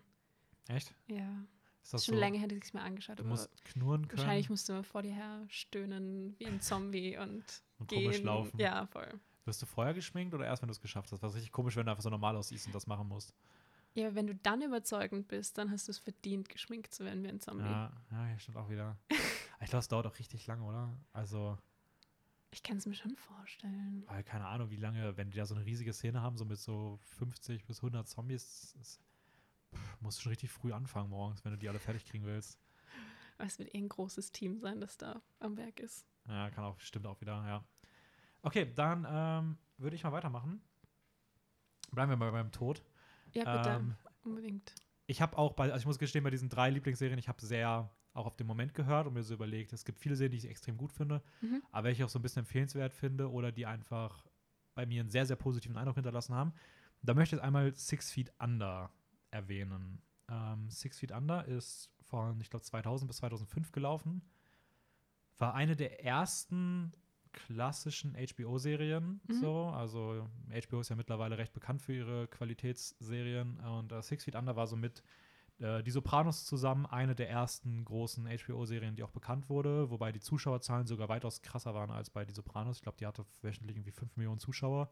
Wow. Ähm, hat mehrere, hat zahlreiche Preise gewonnen, unter anderem sieben Emmys und drei Golden Globes. Und ist eine schwarzhumorige Dramedy-Serie ähm, über die Familie Fischer, die ein Bestattungsunternehmen in Familienbesitz hat. Also sie sind so eine Family, die so ein familiäres Bestattungsunternehmen hat. Und der Dad verstirbt auf tragische Weise beim Autounfall und das Unternehmen geht danach an die beiden Söhne, Nate und David. Die sind dann die Verantwortlichen dafür. Außerdem gibt es noch die Mom, die als ähm, bisschen trauernde Witwe zurückbleibt und gleichzeitig halt auch mit ihren beiden Söhnen irgendwie klarkommen muss und so das Familienerbe ein wenig ver verwalten muss. Und es gibt die ähm, junge Tochter Claire, die so ein wenig im Laufe der Serie immer mehr in so eine jugendliche Rebellion rein verfällt und auch irgendwie Sachen anders machen möchte, als vielleicht ihre Rest der Familie das irgendwie auch für Okay. sie möchte. Gerade ihre beiden Brüder, die irgendwie sehr in dieses Unternehmen einfach reinrutschen und Mhm. irgendwie diesem Weg folgen, aber sie will irgendwie so ihre eigene Sachen machen. Ähm, außerdem noch eine Hauptrolle ist der, ähm, ich glaube, er kommt aus Puerto Rico in der Serie. Rico, er ist der Einbalsamierer dieses Unternehmens, also er arbeitet unten und bereitet die Leichen zu. Das hört sich komisch an. Vor meinte ich nicht zu. Ähm, Wie so ein Kuchen. das war richtig cool. Ich weiß nicht, wie das, das zukam irgendwie ganz komisch da rein. Äh, genau, es sind, fünf, es sind fünf Staffeln, immer mit zwölf Folgen ungefähr und sie gehen immer eine knappe Stunde. Also es ist auch recht lange Folgen. Eine Stunde, ja, okay. Das ist echt. Ähm, genau. Und was kann man sonst noch sagen? Die Serie beginnt immer mit einem Todesfall. Also jede Folge beginnt damit, dass man sieht, wie irgendeine random Person stirbt. Okay. Das oft auch auf sehr komische Art und Weise. Soll so ein bisschen die Willkürlichkeit des Todes zeigen oder in was für alltäglichen Situationen man sterben kann. Mhm. Und das ist dann in sehr vielen Fällen auch der, der Trauerfall, die Beerdigung, die von dieser Familie dann ähm, organisiert wird und dann auch durchgeführt wird. Und die beiden Söhne unter anderem ähm, ja, stellen sich die, die verstorbene Person dann auch so imaginär vor und unterhalten sich mit der über verschiedene gesellschaftliche Themen, über Sachen, die sie im Alltag irgendwie auch ähm, beschäftigen. Was ich interessant finde, ist, dass der Humoraspekt immer weiter in den Hintergrund rückt und es immer dramatischer wird, beziehungsweise immer mehr so um die Figuren geht und auch über diese umgreifende Geschichte, über dieses jede Folge stirbt irgendwer hinausgeht. Ähm, Ähm, ist es denn so, dass du, also dass die Folgen auch für sich alleine stehen oder hängt es schon irgendwie miteinander zusammen? Weil es Mhm. klingt wie so eine Detektivserie, Ja, wo am Anfang jemand also- stirbt und dann. Nee, also ich würde schon sagen, dass die vielleicht in der ersten Staffel auch du teilweise wahrscheinlich eine Folge losgelöst schauen könntest, Okay. aber danach irgendwann nicht mehr. Also, Also, es gibt schon noch Storylines, ja, es gibt, es gibt, die wird auch immer, die wird auch immer wichtiger. Also irgendwann Okay. ist dieser, äh, ist, dient dieser Beerdigungsfall auch nur noch dazu, die Leute in ihren persönlichen Geschichten mit Themen zu konfrontieren alles klar. ähm, und dann halt die Charakterentwicklung voranzutreiben. Und es geht halt sehr viel auch um die Geschichte im Hintergrund und wie die sich weiterentwickeln, weil da auch sehr viele Themen angesprochen werden. Ähm, beispielsweise geht es halt sehr zentral auch um Selbstfindung, Mhm. ähm, aber auch um Themen wie Altern, also was bedeutet der Tod eigentlich, wo, was ist der Sinn des Lebens. Ähm, es geht sehr präsent auch um Sexualität, in dem Fall Homosexualität, weil einer der Brüder, äh, einer der Brüder halt selbst halt homosexuell ist und damit auch so ein bisschen umgehen muss. Oder ja, 2000, da waren halt solche Themen ist auch, nochmal eine andere ist halt noch ein bisschen Zeit, ja. eher anders, als es heutzutage dargestellt wird. Mhm. Ähm, es geht auch um Geschlecht allgemein, was irgendwie dargestellt wird und irgendwie Erwartungen an verschiedene Geschlechterrollen. Es geht um Rassenkonflikte, halt auch durch den ähm, Rico, der da ja auch mitarbeitet und irgendwie dort immer wieder konfrontiert wird. Okay, ja. Ähm, und auch so ein bisschen um jugendliche Rebellion. Also es werden halt sehr viele Themen angesprochen, die auch sehr präsent über viele Folgen dann sind.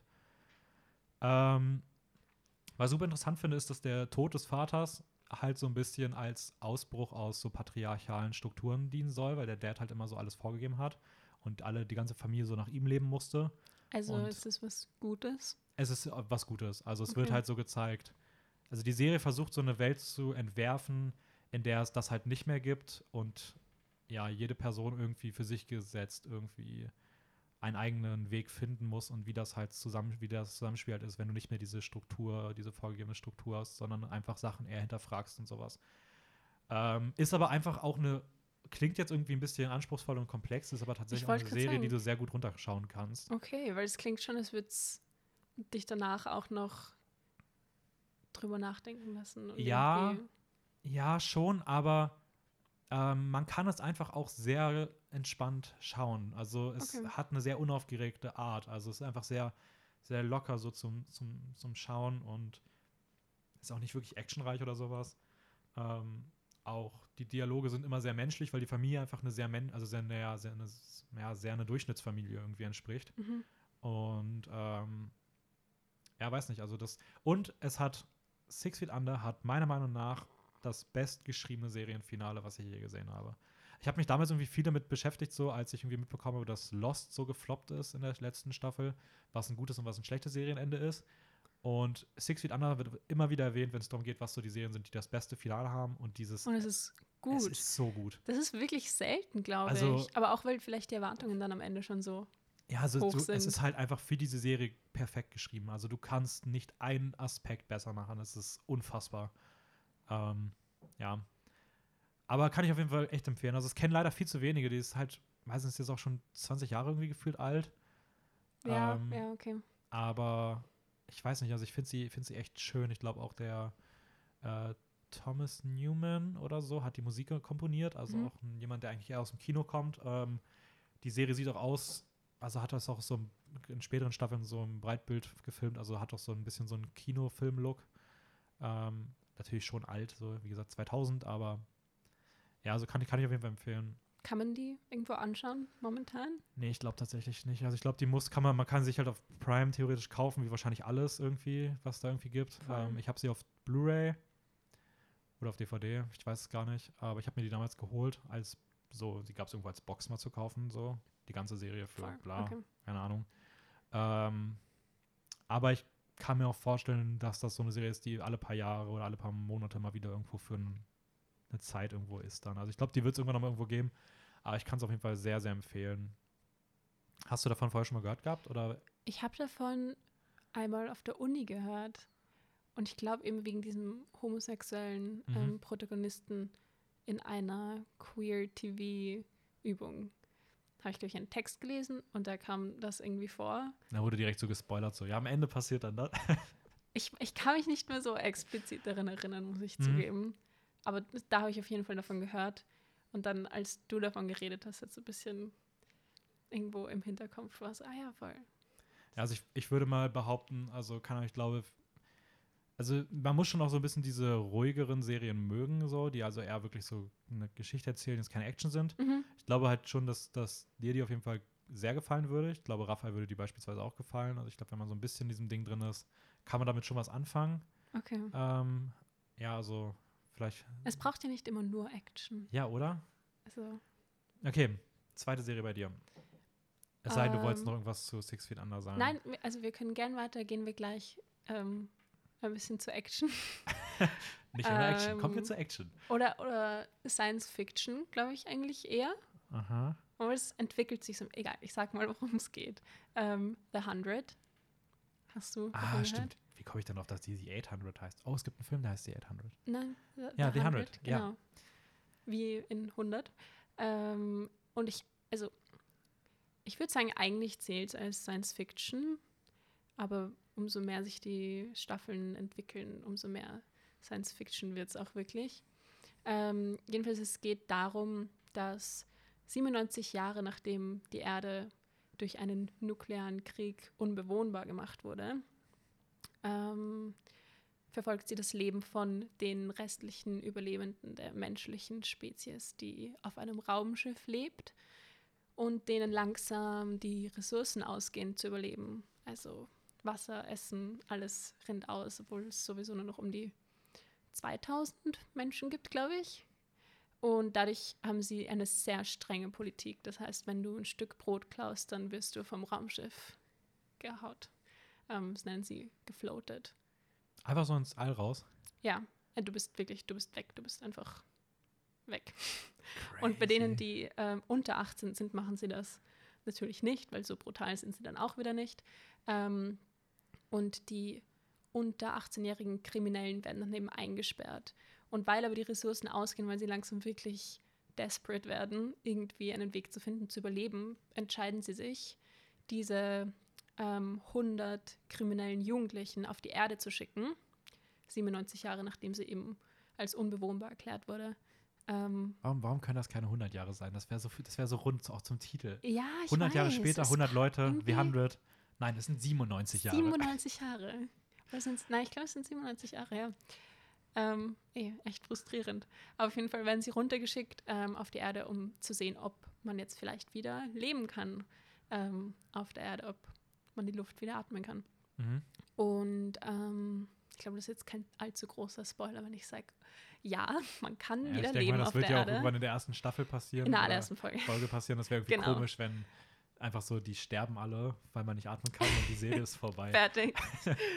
ähm, ja, genau. Also sie können leben auf der Erde, aber bei der Landung ist eben die Verbindung zum Raumschiff äh, gekappt worden und sie können keine Verbindung aufnehmen und sie sind auf sich alleine gestellt. Diese 100 Jugendlichen, die ihr ganzes Leben lang unter richtig strengen Auflagen leben mussten. es gab auch so eine One-Kid-Policy auf dem Ganzen. Das heißt, ein, eine von diesen Jugendlichen zum Beispiel ist eine Kriminelle, weil sie das zweite Kind von einer Frau war und weil sie entdeckt wurde und sowas. Das ist, Krass. ja. Ich stelle mir einfach gerade vor, wie einfach so die Verbindung abbricht und sind jetzt das erste Mal weg aus diesen Strukturen, die sie einfach eingesperrt haben. Und es ist einfach, diese Serie ist einfach durchgehend, wie sie Party machen auf der Erde. Das ist die erste Staffel, ja. sie feiern einfach durchgehend. und dann Richtig gibt es eben diese paar Moralapostel, wo auch die, ähm, die der Hauptcharaktere Clark, äh, die Mhm. von Eliza Taylor gespielt wird, so eine australische Schauspielerin, ähm, die ist auch so eine von denen, die so sagt, hey, nein, wir haben eine Aufgabe. ähm, und alle anderen so, shut up, wir wollen hier feiern. Aber es ist echt gut und es stellt sich heraus, die Erde war nicht unbewohnbar und es leben andere Leute auf der Erde, die Ah. überlebt haben. Okay. Und ich glaube, das kann man auch sagen, weil das es ist schon ein wichtiger Teil von der ganzen Story, auch wie sie sich weiterentwickelt. Es gibt immerhin sieben Staffeln. Mhm. Ähm, und es ist so cool, das Worldbuilding, wie es gemacht ist. Ähm, teilweise, es ist auch, es ist wieder sowas, wo es einfach in sich logisch ist und Sachen dann tauchen in der ersten Staffel auf und langsam werden sie so erklärt und wenn es in der vierten Staffel nochmal zur Sprache kommt, macht es immer noch Sinn. Und auch die, ich meine, die ganze Gesellschaft, die überlebt hat, wurde irgendwie neu erschaffen mit eigenen Kulturen, eigenen Bräuchen. Ähm, es wurde sogar ein Linguist angestellt, ich glaube David Peterson oder so, der auch für Game of Thrones Sprachen Ah, okay. entworfen hat. Und hat auch für diese Serie ähm, die Sprache Trigeda-Slang ähm, entwickelt, die quasi die Leute, die auf der Erde leben. Ich stelle mir gerade vor, wie Sprechen. einfach dieser David Peterson einfach so eine Sprachmodell entwickelt hat und die einfach irgendwie so an verschiedene Serien verkauft und immer anders benennt und die einfach so jetzt in der 100 einfach so wie Dothrakisch sprechen. So. Nein, nein, nein, nein. Tun sie nicht. Ich habe es extra nochmal recherchiert. Er hat echt schon viele Ja. Sprachen entworfen. So, wie cool. Ich glaube, das muss ein Job sein, der richtig viel Spaß macht. Ich Also ich- glaube schon. Also du, wenn du dich halt, du musst wahrscheinlich auch gut sein, so, also du musst dich gut mit so Linguistik auskennen, aber wenn du einfach so dann engagiert wirst, einfach so, okay, du darfst jetzt eine Fantasiesprache bauen. So. Oder? Das ist schon cool irgendwie, das hat was.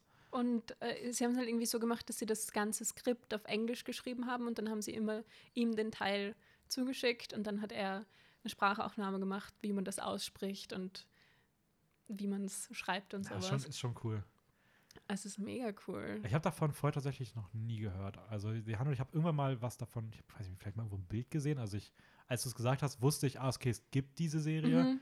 Aber ich hätte, weiß ich nicht. Ich habe irgendwie gedacht, es geht so Tribute von Panem im Weltall. Irgendwie sowas. Oder Maze Runner. Also es hat so ein bisschen für mich so nach sowas, weiß nicht, das war jetzt so, dass ich, was ich da so am Anfang mal zum Kopf hatte, aber es klingt auch von der Handlung auf jeden Fall sehr interessant. Ja, nein, es ist auf jeden Fall auch, es macht voll sein eigenes Ding. Es ist nicht so, dass ich irgendwie sagen könnte, ich habe das ganze Konzept schon mal woanders gesehen oder danach irgendwo anders gesehen. Das ist auf jeden Fall, ja, was Besonderes. Aber wenn du so 97 Jahre lang im, im Weltall irgendwo lebst, dann sind da ja auch wahrscheinlich keine Menschen, die halt die Erde noch richtig gut kennen.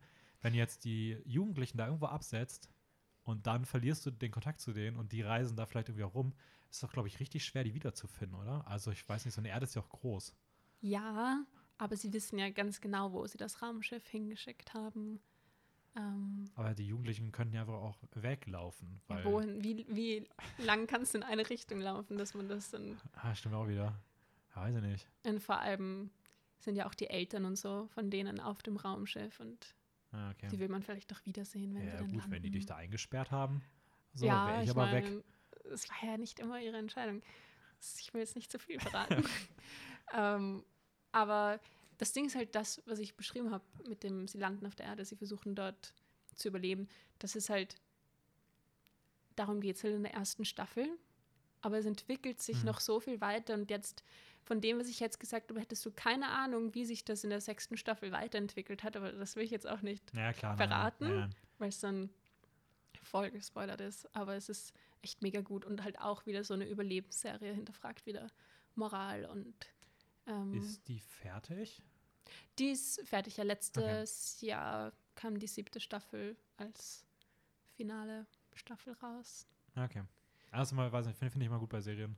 Ich mag eigentlich abgeschlossene Serien lieber, weil ich bei anderen mittlerweile immer Angst habe, dass sie es irgendwann verhauen. Aber ähm, ja. Ja, sie, mm, sie hatte auch einen schwachen Moment. Ähm, so, ich würde sagen, sie hätte wahrscheinlich schon aufhören können in der fünften Staffel. Ja, okay. Aber äh, ich weiß, ich bin jetzt nicht die Person, die dann aufhört, das anzuschauen, weil ich halt die Figuren schon so lieb gewonnen habe. Ich will einfach wissen, wie es weitergeht. Und das, was sie halt erforschen in, dem, in der sechsten Staffel, das ist nochmal was ganz Neues irgendwie. Es ist halt nicht immer nur der Feind, irgendwie das Überleben an sich oder andere Menschen, sondern auch Naturgewalten, die dann kommen und gegen die du absolut nichts ausrichten kannst, egal ob du gut oder böse bist. Ja, nee, klingt, klingt auf jeden Fall, also es, es klingt tatsächlich so, dass ich mir irgendwie denke, okay, vielleicht will ich mal reinschauen, weil ich stelle mir auch das, Mach das, das das. Worldbuilding so mega interessant vor. Ich mag halt auch dieses Dystopische oder sowas echt gerne. Das So ist auch im das ist auf jeden Filmbereich. Fall. Ja. Ich habe immer bei Serien Angst, dass ich die Zeit nicht dafür habe, aber es, ey, ich, ich merke mir auf jeden Fall mal vor. Du hast schon gesagt, wo es die gibt. Ähm, nein. Gibt, wow. es, gibt es die irgendwo? Weißt du das? Ich weiß, dass es auf. Ich weiß, dass es sie auf Netflix gab. Okay. Ich bild mir ein, dass sie es runtergenommen haben von Netflix. Wahrscheinlich Amazon Prime. Okay, also einfach mal schauen, ob es die. Einfach mal schauen, ja. Okay. Ähm, enttäuschenderweise nicht mehr auf Netflix, ziemlich sicher. Ah, Schade. Ähm, okay, mache ich mal weiter. Mach weiter. Meine letzte Serie. Bitte. Ähm, ich habe ähm, ursprünglich mal überlegt, ob ich Dexter reinnehme, aber sage, dass ich nur die Staffeln 1 bis 4 meine. Mhm. Aber habe ich mich gegen entschieden. ähm, dann muss ich gestehen, dass wahrscheinlich Last Kingdom auf jeden Fall unter meinen Top 3 Serien wäre, wenn ich die Serie schon weitergeguckt hätte. Ich hänge aktuell, habe die zweite Staffel zu Ende geguckt. Ich will Mhm. gerade ein bisschen Zeit vergehen lassen, um den Hype ein bisschen hochzuhalten. Es gibt schon mehr als Es gibt schon, ich glaube, die vierte ist jetzt rausgekommen. Die wird auch tendenziell laut Ratings immer besser. Die fünfte ist bestätigt. Ähm, aber ich will die nicht so durchbingen, weil ich dann das die Angst, ein bisschen Angst habe, dass die bei mir zu schnell aus dem Kopf wieder raus ist und die deswegen bei mir nicht so positiv in Erinnerung bleibt. Mhm. Deswegen will ich mir ein bisschen Zeit dabei lassen. Und ich will sie jetzt nicht auf meine Lieblingsserien setzen, weil ich sonst den, äh, den, den, die Erwartungen an die nächsten Staffeln für mich viel zu hoch schraube. Jetzt habe ich sie rausgenommen und ich habe mir überlegt, okay, ich würde gerne irgendwas Aktuelles noch nehmen. Irgendwas, was so mich in den letzten Jahren ähm, voll bekommen hat. Und deswegen habe ich mich als letztes auch für die Serie entschieden, aus der mein Eröffnungszitat war, nämlich Afterlife. Hast du von Afterlife? Hast du es gehört, gesehen? Ich habe davon gehört.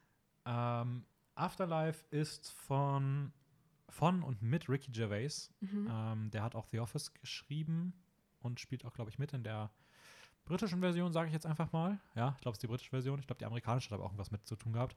Und der ist eigentlich Stand-Upper. Und ähm, der hat Afterlife rausgebracht. Das ist eine ziemlich kurze Serie. Es gibt bisher zwei Staffeln. Die dritte ist bestätigt. Die haben, glaube ich, immer so sechs Folgen. A, 20, 25 Minuten. Also die ist super schnell Also geguckt. das, okay. Ich glaube, in zweieinhalb Stunden bist du mit einer Staffel durch und fünf Stunden mit der Serie zum aktuellen Stand. ähm, und es ist eine britische Serie mit heftigem schwarzen Humor. Dramedy, Britcom so ein bisschen, also typisch britischer Humor. Ähm, läuft auf Netflix.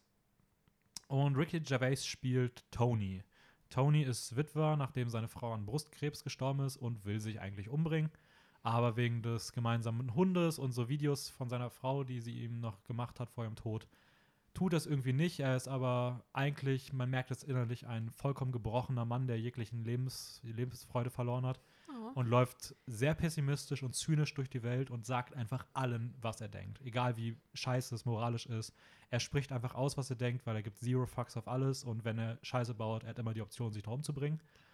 Und Das ist auch eine Einstellung, ja. Wow. und ähm, er ist so ein kleiner Journalist, er lebt in so einer wahnsinnig kleinen Stadt, ist ja Journalist und hat irgendwie immer wieder mit so Kuriositäten der Region zu tun und lernt auch die verschiedensten Leute kennen, weil er mittlerweile einfach auch dadurch, dass er einfach niemand mehr bewertet, ähm, beziehungsweise niemand ist nichts mehr ihn wirklich stört oder er Leuten einfach alles sagt, ist, freundet er sich auch auf seine Art und Weise irgendwie mit den seltsamsten Personen an ähm, hat so kurze Momente einfach mit allen möglichen Leuten, ähm, die ihn auch teilweise für seine Ehrlichkeit schätzen, teilweise er damit aber auch alle vor den Kopf stößt.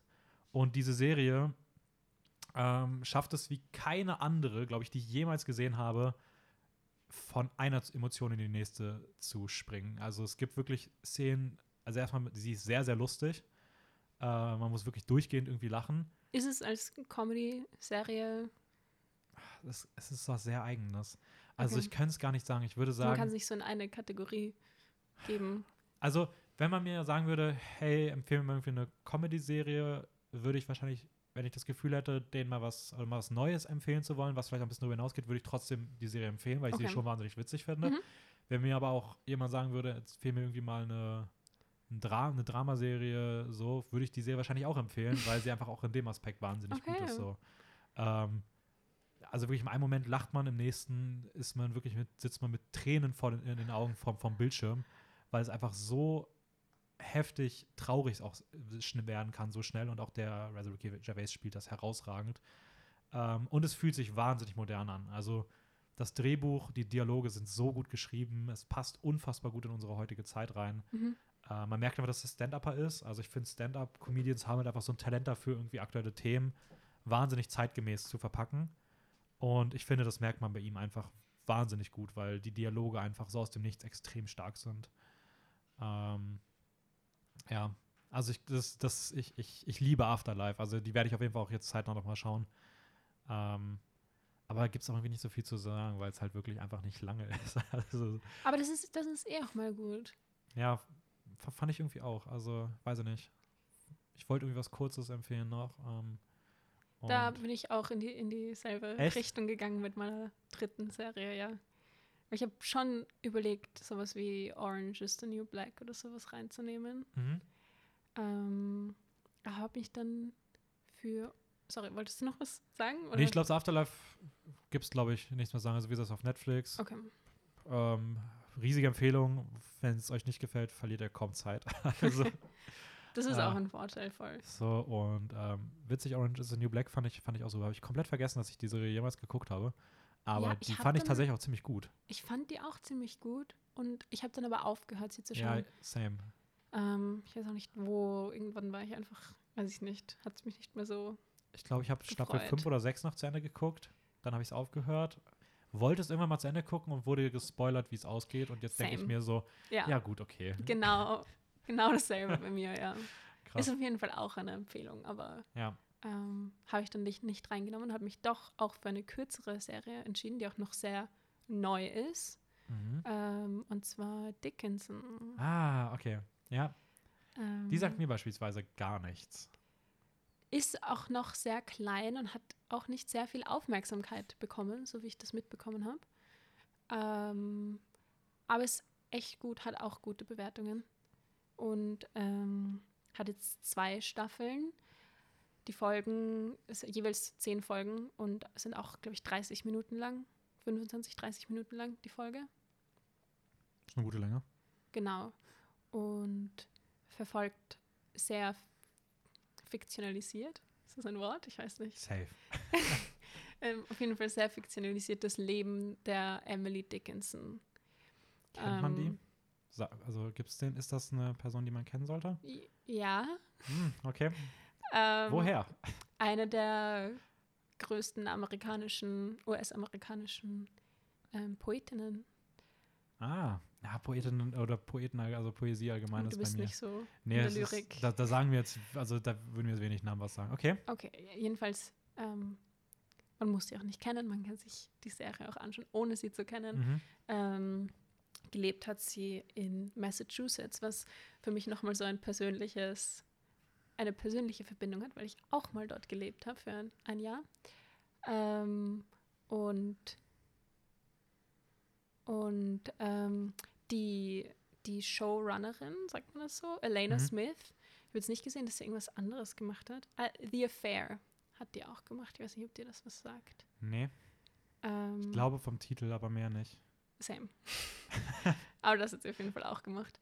Ähm, und sie hat eben gesagt, es ist fiktionalisiert von daher, dass es nicht sehr viel über Emily Dickinsons Leben gibt, was man wirklich nachweisen kann, dass es ganz bestimmt so war. Ah, okay. Also Mhm. ähm, aus ihren Gedichten, die sie hinterlassen hat, hat man viel herausgezogen, dann über die paar Sachen, die man historisch weiß von ihr und dann eben aus der Zeit, ähm, in der sie gelebt hat, also in der Zeit um den ähm, amerikanischen Bürgerkrieg herum, Mhm. also Mitte 19. Jahrhundert. Ja, hätte ich jetzt auch so grob Ähm, eingeordnet. Genau. Ich bin nicht gut in Geschichte, aber ich hätte auch so irgendwie, ja, 1870. So, Ich glaube, ähm, 45 oder 1845. Eins von beiden ist es. 1861. Ja, Mitte. um- Sage ich jetzt mal so. Schauen wir nachher nach. Ja. Ähm, genau, und es ist, äh, zu ihren Lebzeiten galt sie als sehr zurückgezogene Person und wurde immer sehr als eigenartig beschrieben. Und das spiegelt sich auch in der Serie wieder. Also sie haben es wirklich teilweise so eigenartige Dinge und arbeiten mit Halluzinationen und Tagträumen, die sie irgendwie hat und ähm, hat auch sehr moderne, einen sehr modernen Ansatz von der Art, wie sie reden. Also sie verwenden teilweise sehr modernen Slang.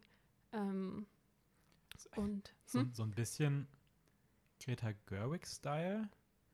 So Little Women ist ja beispielsweise auch, spielt ja auch irgendwie. Ja, aber um früher, aber einiges es wirkt- schräger. Okay, weil das wirkt auch. Und um einiges moderner. Es ist wirklich, du bist dir teilweise nicht sicher, ist es jetzt gerade oder ist es im 19. Jahrhundert, okay. aber es ist so eine richtig gute Balance irgendwie dazwischen. Und auch die Musik ist einfach, die macht das Ganze, die gibt nochmal wirklich so einen richtig schrägen Faktor dazu, die einfach diese Persönlichkeit von Emily Dickens, Dickens so richtig widerspiegelt. Und ich weiß nicht, sie spricht irgendwie in Gedichten und hinterfragt die ganze Welt und philosophiert vor sich hin und alle sind so, wow, du bist so seltsam. Und gespielt wird sie von Haley Steinfeld. Ähm, Oh, die, ja, Pitch Perfect 2, 3, glaube ich, kennt man sie. die spielt jetzt auch, komplett anderes Thema, die spielt jetzt, die, die ist bestätigt worden, glaube ich, für irgendeine ähm, neue, wichtige Rolle im, bei Marvel, in den Superhelden-Serien oder Filmen. Da ist sie als, äh, Oh, davon habe ich nichts gehört. ich weiß aber gerade nicht genau was. Will ich, muss ich gleich mal nachschauen. Ich will jetzt auch nichts Falsches sagen. Kann sein, dass es. Nee, ich sag gar nichts. Nee, nee. Da, ich liege da zu 90% falsch, wenn ich jetzt was sage. Aber ja, das stimmt. Ja, das habe ich mitbekommen, dass die bei Dickinson auch mitgespielt hat. Genau, sie ist die Hauptrolle eben. Äh, und sie, also ich könnte mir wirklich niemanden besseren vorstellen für diese Rolle. So, sie macht das so gut. Das ist wirklich, sie schaut teilweise Emily Dickinson sogar ähnlich. Ich, es gibt jetzt nicht sehr viele ähm, Fotografien, die von ihr noch, die von ihr noch bestehen. Okay. Aber es ist echt gut gemacht. Und es hat auch, es kombiniert all meine Lieblingssachen. Irgendwie, es spielt zu einer historischen Zeit, die in der Vergangenheit liegt. Es hat einen queeren Aspekt. Mhm. Ähm, es geht um Poesie. Und ja, es ist auf jeden Fall sehr empfehlenswert und sehr unterhaltsam. Es ist, sie ist auch eine sehr ironische Person und es ist wirklich witzig. Ich weiß nicht, der Wiz Khalifa, heißt er so, Mhm. der spielt mit ähm, als der Tod, als Person. Okay, das, ich bin ehrlich, das, das ist so das i-Tüpfelchen gerade gewesen. Das, das, das klingt aber wahnsinnig cool. es ist wirklich gut und er fährt halt in seiner Kutsche herum und manchmal ist sie so, bleib stehen für mich. Wo, wo gibt es die Serie? Äh, auf Apple TV. Ja, Das schmerzt. Apple Original. Aber ist wirklich gut, wirklich. Ja, das ist halt das Problem. Ich weiß halt nicht, wo ich. Also, Apple-Sachen zu schauen ist echt nicht einfach. Also, Aber wenn du was anschauen willst, dann Ja, sprechen wir gleich geht das nochmal. auch, ja. Nice. ja, weil ich, ich habe tatsächlich, also ich wollte, will seit einer Woche unbedingt schon Sherry sehen, auch wenn der Film, wie gesagt, in der ersten Stimme leider sehr gefloppt ist. Aber, und ich habe damals ja auch Wolfwalkers sehen wollen und was bei Apple zu sehen ist wirklich schwer. Also selbst wenn man bereit ist, das irgendwie abzuschließen oder irgendwie mal für sich einen Monat irgendwie zu holen, einfach um es schauen zu wollen, wenn du kein Apple-Kunde bist, ist es richtig, richtig schwer. So. Hast du nicht ein iPhone? Nee. Das Oh. sieht nur so aus. Also ich habe Sieht wirklich so es aus. ist ein Honor und Honor ist von Okay. Huawei die Marke, die aussehen soll wie ein iPhone. Okay, ich wollte gerade sagen, weil es ist nicht Ja. so schwierig. Aber es ist vielleicht auch ich mit meinen Apple-Geräten. Ja, dann ich ist muss es, nur gehen dann, dann geht das so, aber Voll. anders ist es halt voll schwer. Ja, nee, aber Dickinson klingt, auf- klingt auf jeden Fall sehr nice. Ähm, Hedy Stanfield übrigens, ähm, ein Vögelchen hinter der Kamera hat mir gerade geswitchert, dass sie äh, in der Hawkeye-Serie Kate Bishop spielt. Und das wäre sogar mein Tipp gewesen. Aber ich dachte, das wäre Ah, falsch. Das habe ich sogar gelesen, das hat mir absolut nichts gesagt, deswegen habe ich es nicht Ja. notiert. Also, Ja. ja. Also, ich glaube, die haben sogar bei der Marvel-Präsentation gesagt, dass die tolle Schauspielerin, die zuletzt bei Dickinson oder so Die mitgespielt ist hat. Wirklich gut. Ähm, Ich bin echt ein kleiner Fan geworden durch die Serie. Ja, okay, cool. Also, oh Mann, jetzt habe ich drei Serien, die ich gucken muss. ich woll, wollte demnächst unbedingt äh, The Uncanny, The, The Uncanny Happy schauen. Mhm. Das ist so eine koreanische Serie, die gerade komplett durch die Decke geht, die, von der niemand was mitbekommen hat und die wahnsinnig gut sein soll, weil das so ein bisschen so Boyband-mäßige Gruppe von Nudelkochern ist, die nachts Dämonen jagen und die Serie soll aber unfassbar gut sein. Und der Okay. Trailer sieht total genial aus. Eine Staffel ist Anfang des Jahres rausgekommen und die wollte ich eigentlich als nächstes gucken und jetzt denke ich mir so, ah, ich könnte mir auch The 800, äh, The 100 erstmal anschauen und eigentlich hätte ich auch Lust auf Dickinson. Also Ja. Dickinson hast du auf jeden Fall schnell, weil Okay, es das ist kurz mal ist und wenige Folgen. Und The 100 ist echt gut. Also hat, hatte ich auch eigentlich ziemlich, ziemlich schnell geschaut. Ja, okay. Ja, ich muss mal, ich muss mal schauen. Ähm, ich glaube, wir sind durch, oder? Ich glaube, wir sind durch. Ah, eine Sache, die ich noch sagen wollte, ähm, Ja. zu Afterlife. Falls ihr euch äh, überlegt, ob, äh, ob ihr damit was anfangen könnt, ich kann einfach mal empfehlen, bei YouTube einfach mal einzugeben, äh, Ricky Gervais Golden Globe 2012 Monolog. Ähm, da hatet er ein, also das, wenn ihr, wenn ihr Englisch könnt, da redet er zehn Minuten lang die Öffnungsrede bei den Golden Globes und macht mit seiner Art und Weise, wie er redet und wie er so pessimistisch, zynisch über Themen denkt, einfach in zehn Minuten komplett Hollywood nieder, wie es noch niemand gemacht hat. Ich glaube auch, es wird niemals eine Rede geben, die ansatzweise so gut ist wie die von Ricky Gervais. Und ich finde, da kriegt man ein gutes Gefühl darauf, wie er so als vom Mensch her tick, tickt so. Und zumindest dieser Aspekt ist teilweise auch sehr in Afterlife präsent, so die Art und Weise, Sachen anzusprechen und auch sehr drastisch zu sagen und so Zero Fucks zu geben. Mhm. Afterlife ist dann halt auch noch sehr, ähm, sehr, sehr menschlich und mit sehr vielen schönen Sachen auch versehen, aber zumindest dieser Aspekt, den kriegt man dort ganz gut zu sehen. Also ja, das habe ich noch vergessen, das wollte ich noch ansprechen. Ähm, ja, damit sind wir durch. Wir haben eine normale Folgenlänge. Das ist, ja, technisch hat alles oder? funktioniert. Ähm, wie, wie, wie, wie, wie, wie fandst du es Ja, jetzt gut. zurückblickend? Richtig gut. War, hast du irgendwas noch gemerkt, dass du eine Podcast-Aufnahme gerade machst oder war es alles ganz normal? Ich glaube, es war, es war normal. Ich, immer wieder habe ich mir gedacht, boah, ich hätte eigentlich jetzt noch mehr sagen sollen. Ich glaube, wenn ich so auf die Uhr schaue, war es wahrscheinlich gut, dass ich es Ja, nicht ja. gemacht habe. Ja, das ist so auch unser Problem in den letzten Folgen immer wieder gewesen. Also man hat dann doch irgendwie das Gefühl, man könnte drei Stunden über die Sachen reden. Ja, nein, vor allem bei so einem Thema wie Lieblingsserien Ja, ist halt, da gibt es immer noch was zu sagen. ja man hat das ich. Gefühl, man wird dem, man kann dem gar nicht gerecht werden. Man Ja, will einfach noch mehr Lorbeeren irgendwie raussuchen. Ja. Nein, aber ich fand, das, haben, das war eigentlich ganz gut. Also ich glaube, wir haben überall auch genug zugesagt, so. Nicht zu viel angeteasert. Bis nächste Ich Woche bitte alle ja. sechs Serien anschauen. ähm, ja, und ich weiß nicht, hast du noch ein, hast du noch abschließend was, was du noch sagen magst?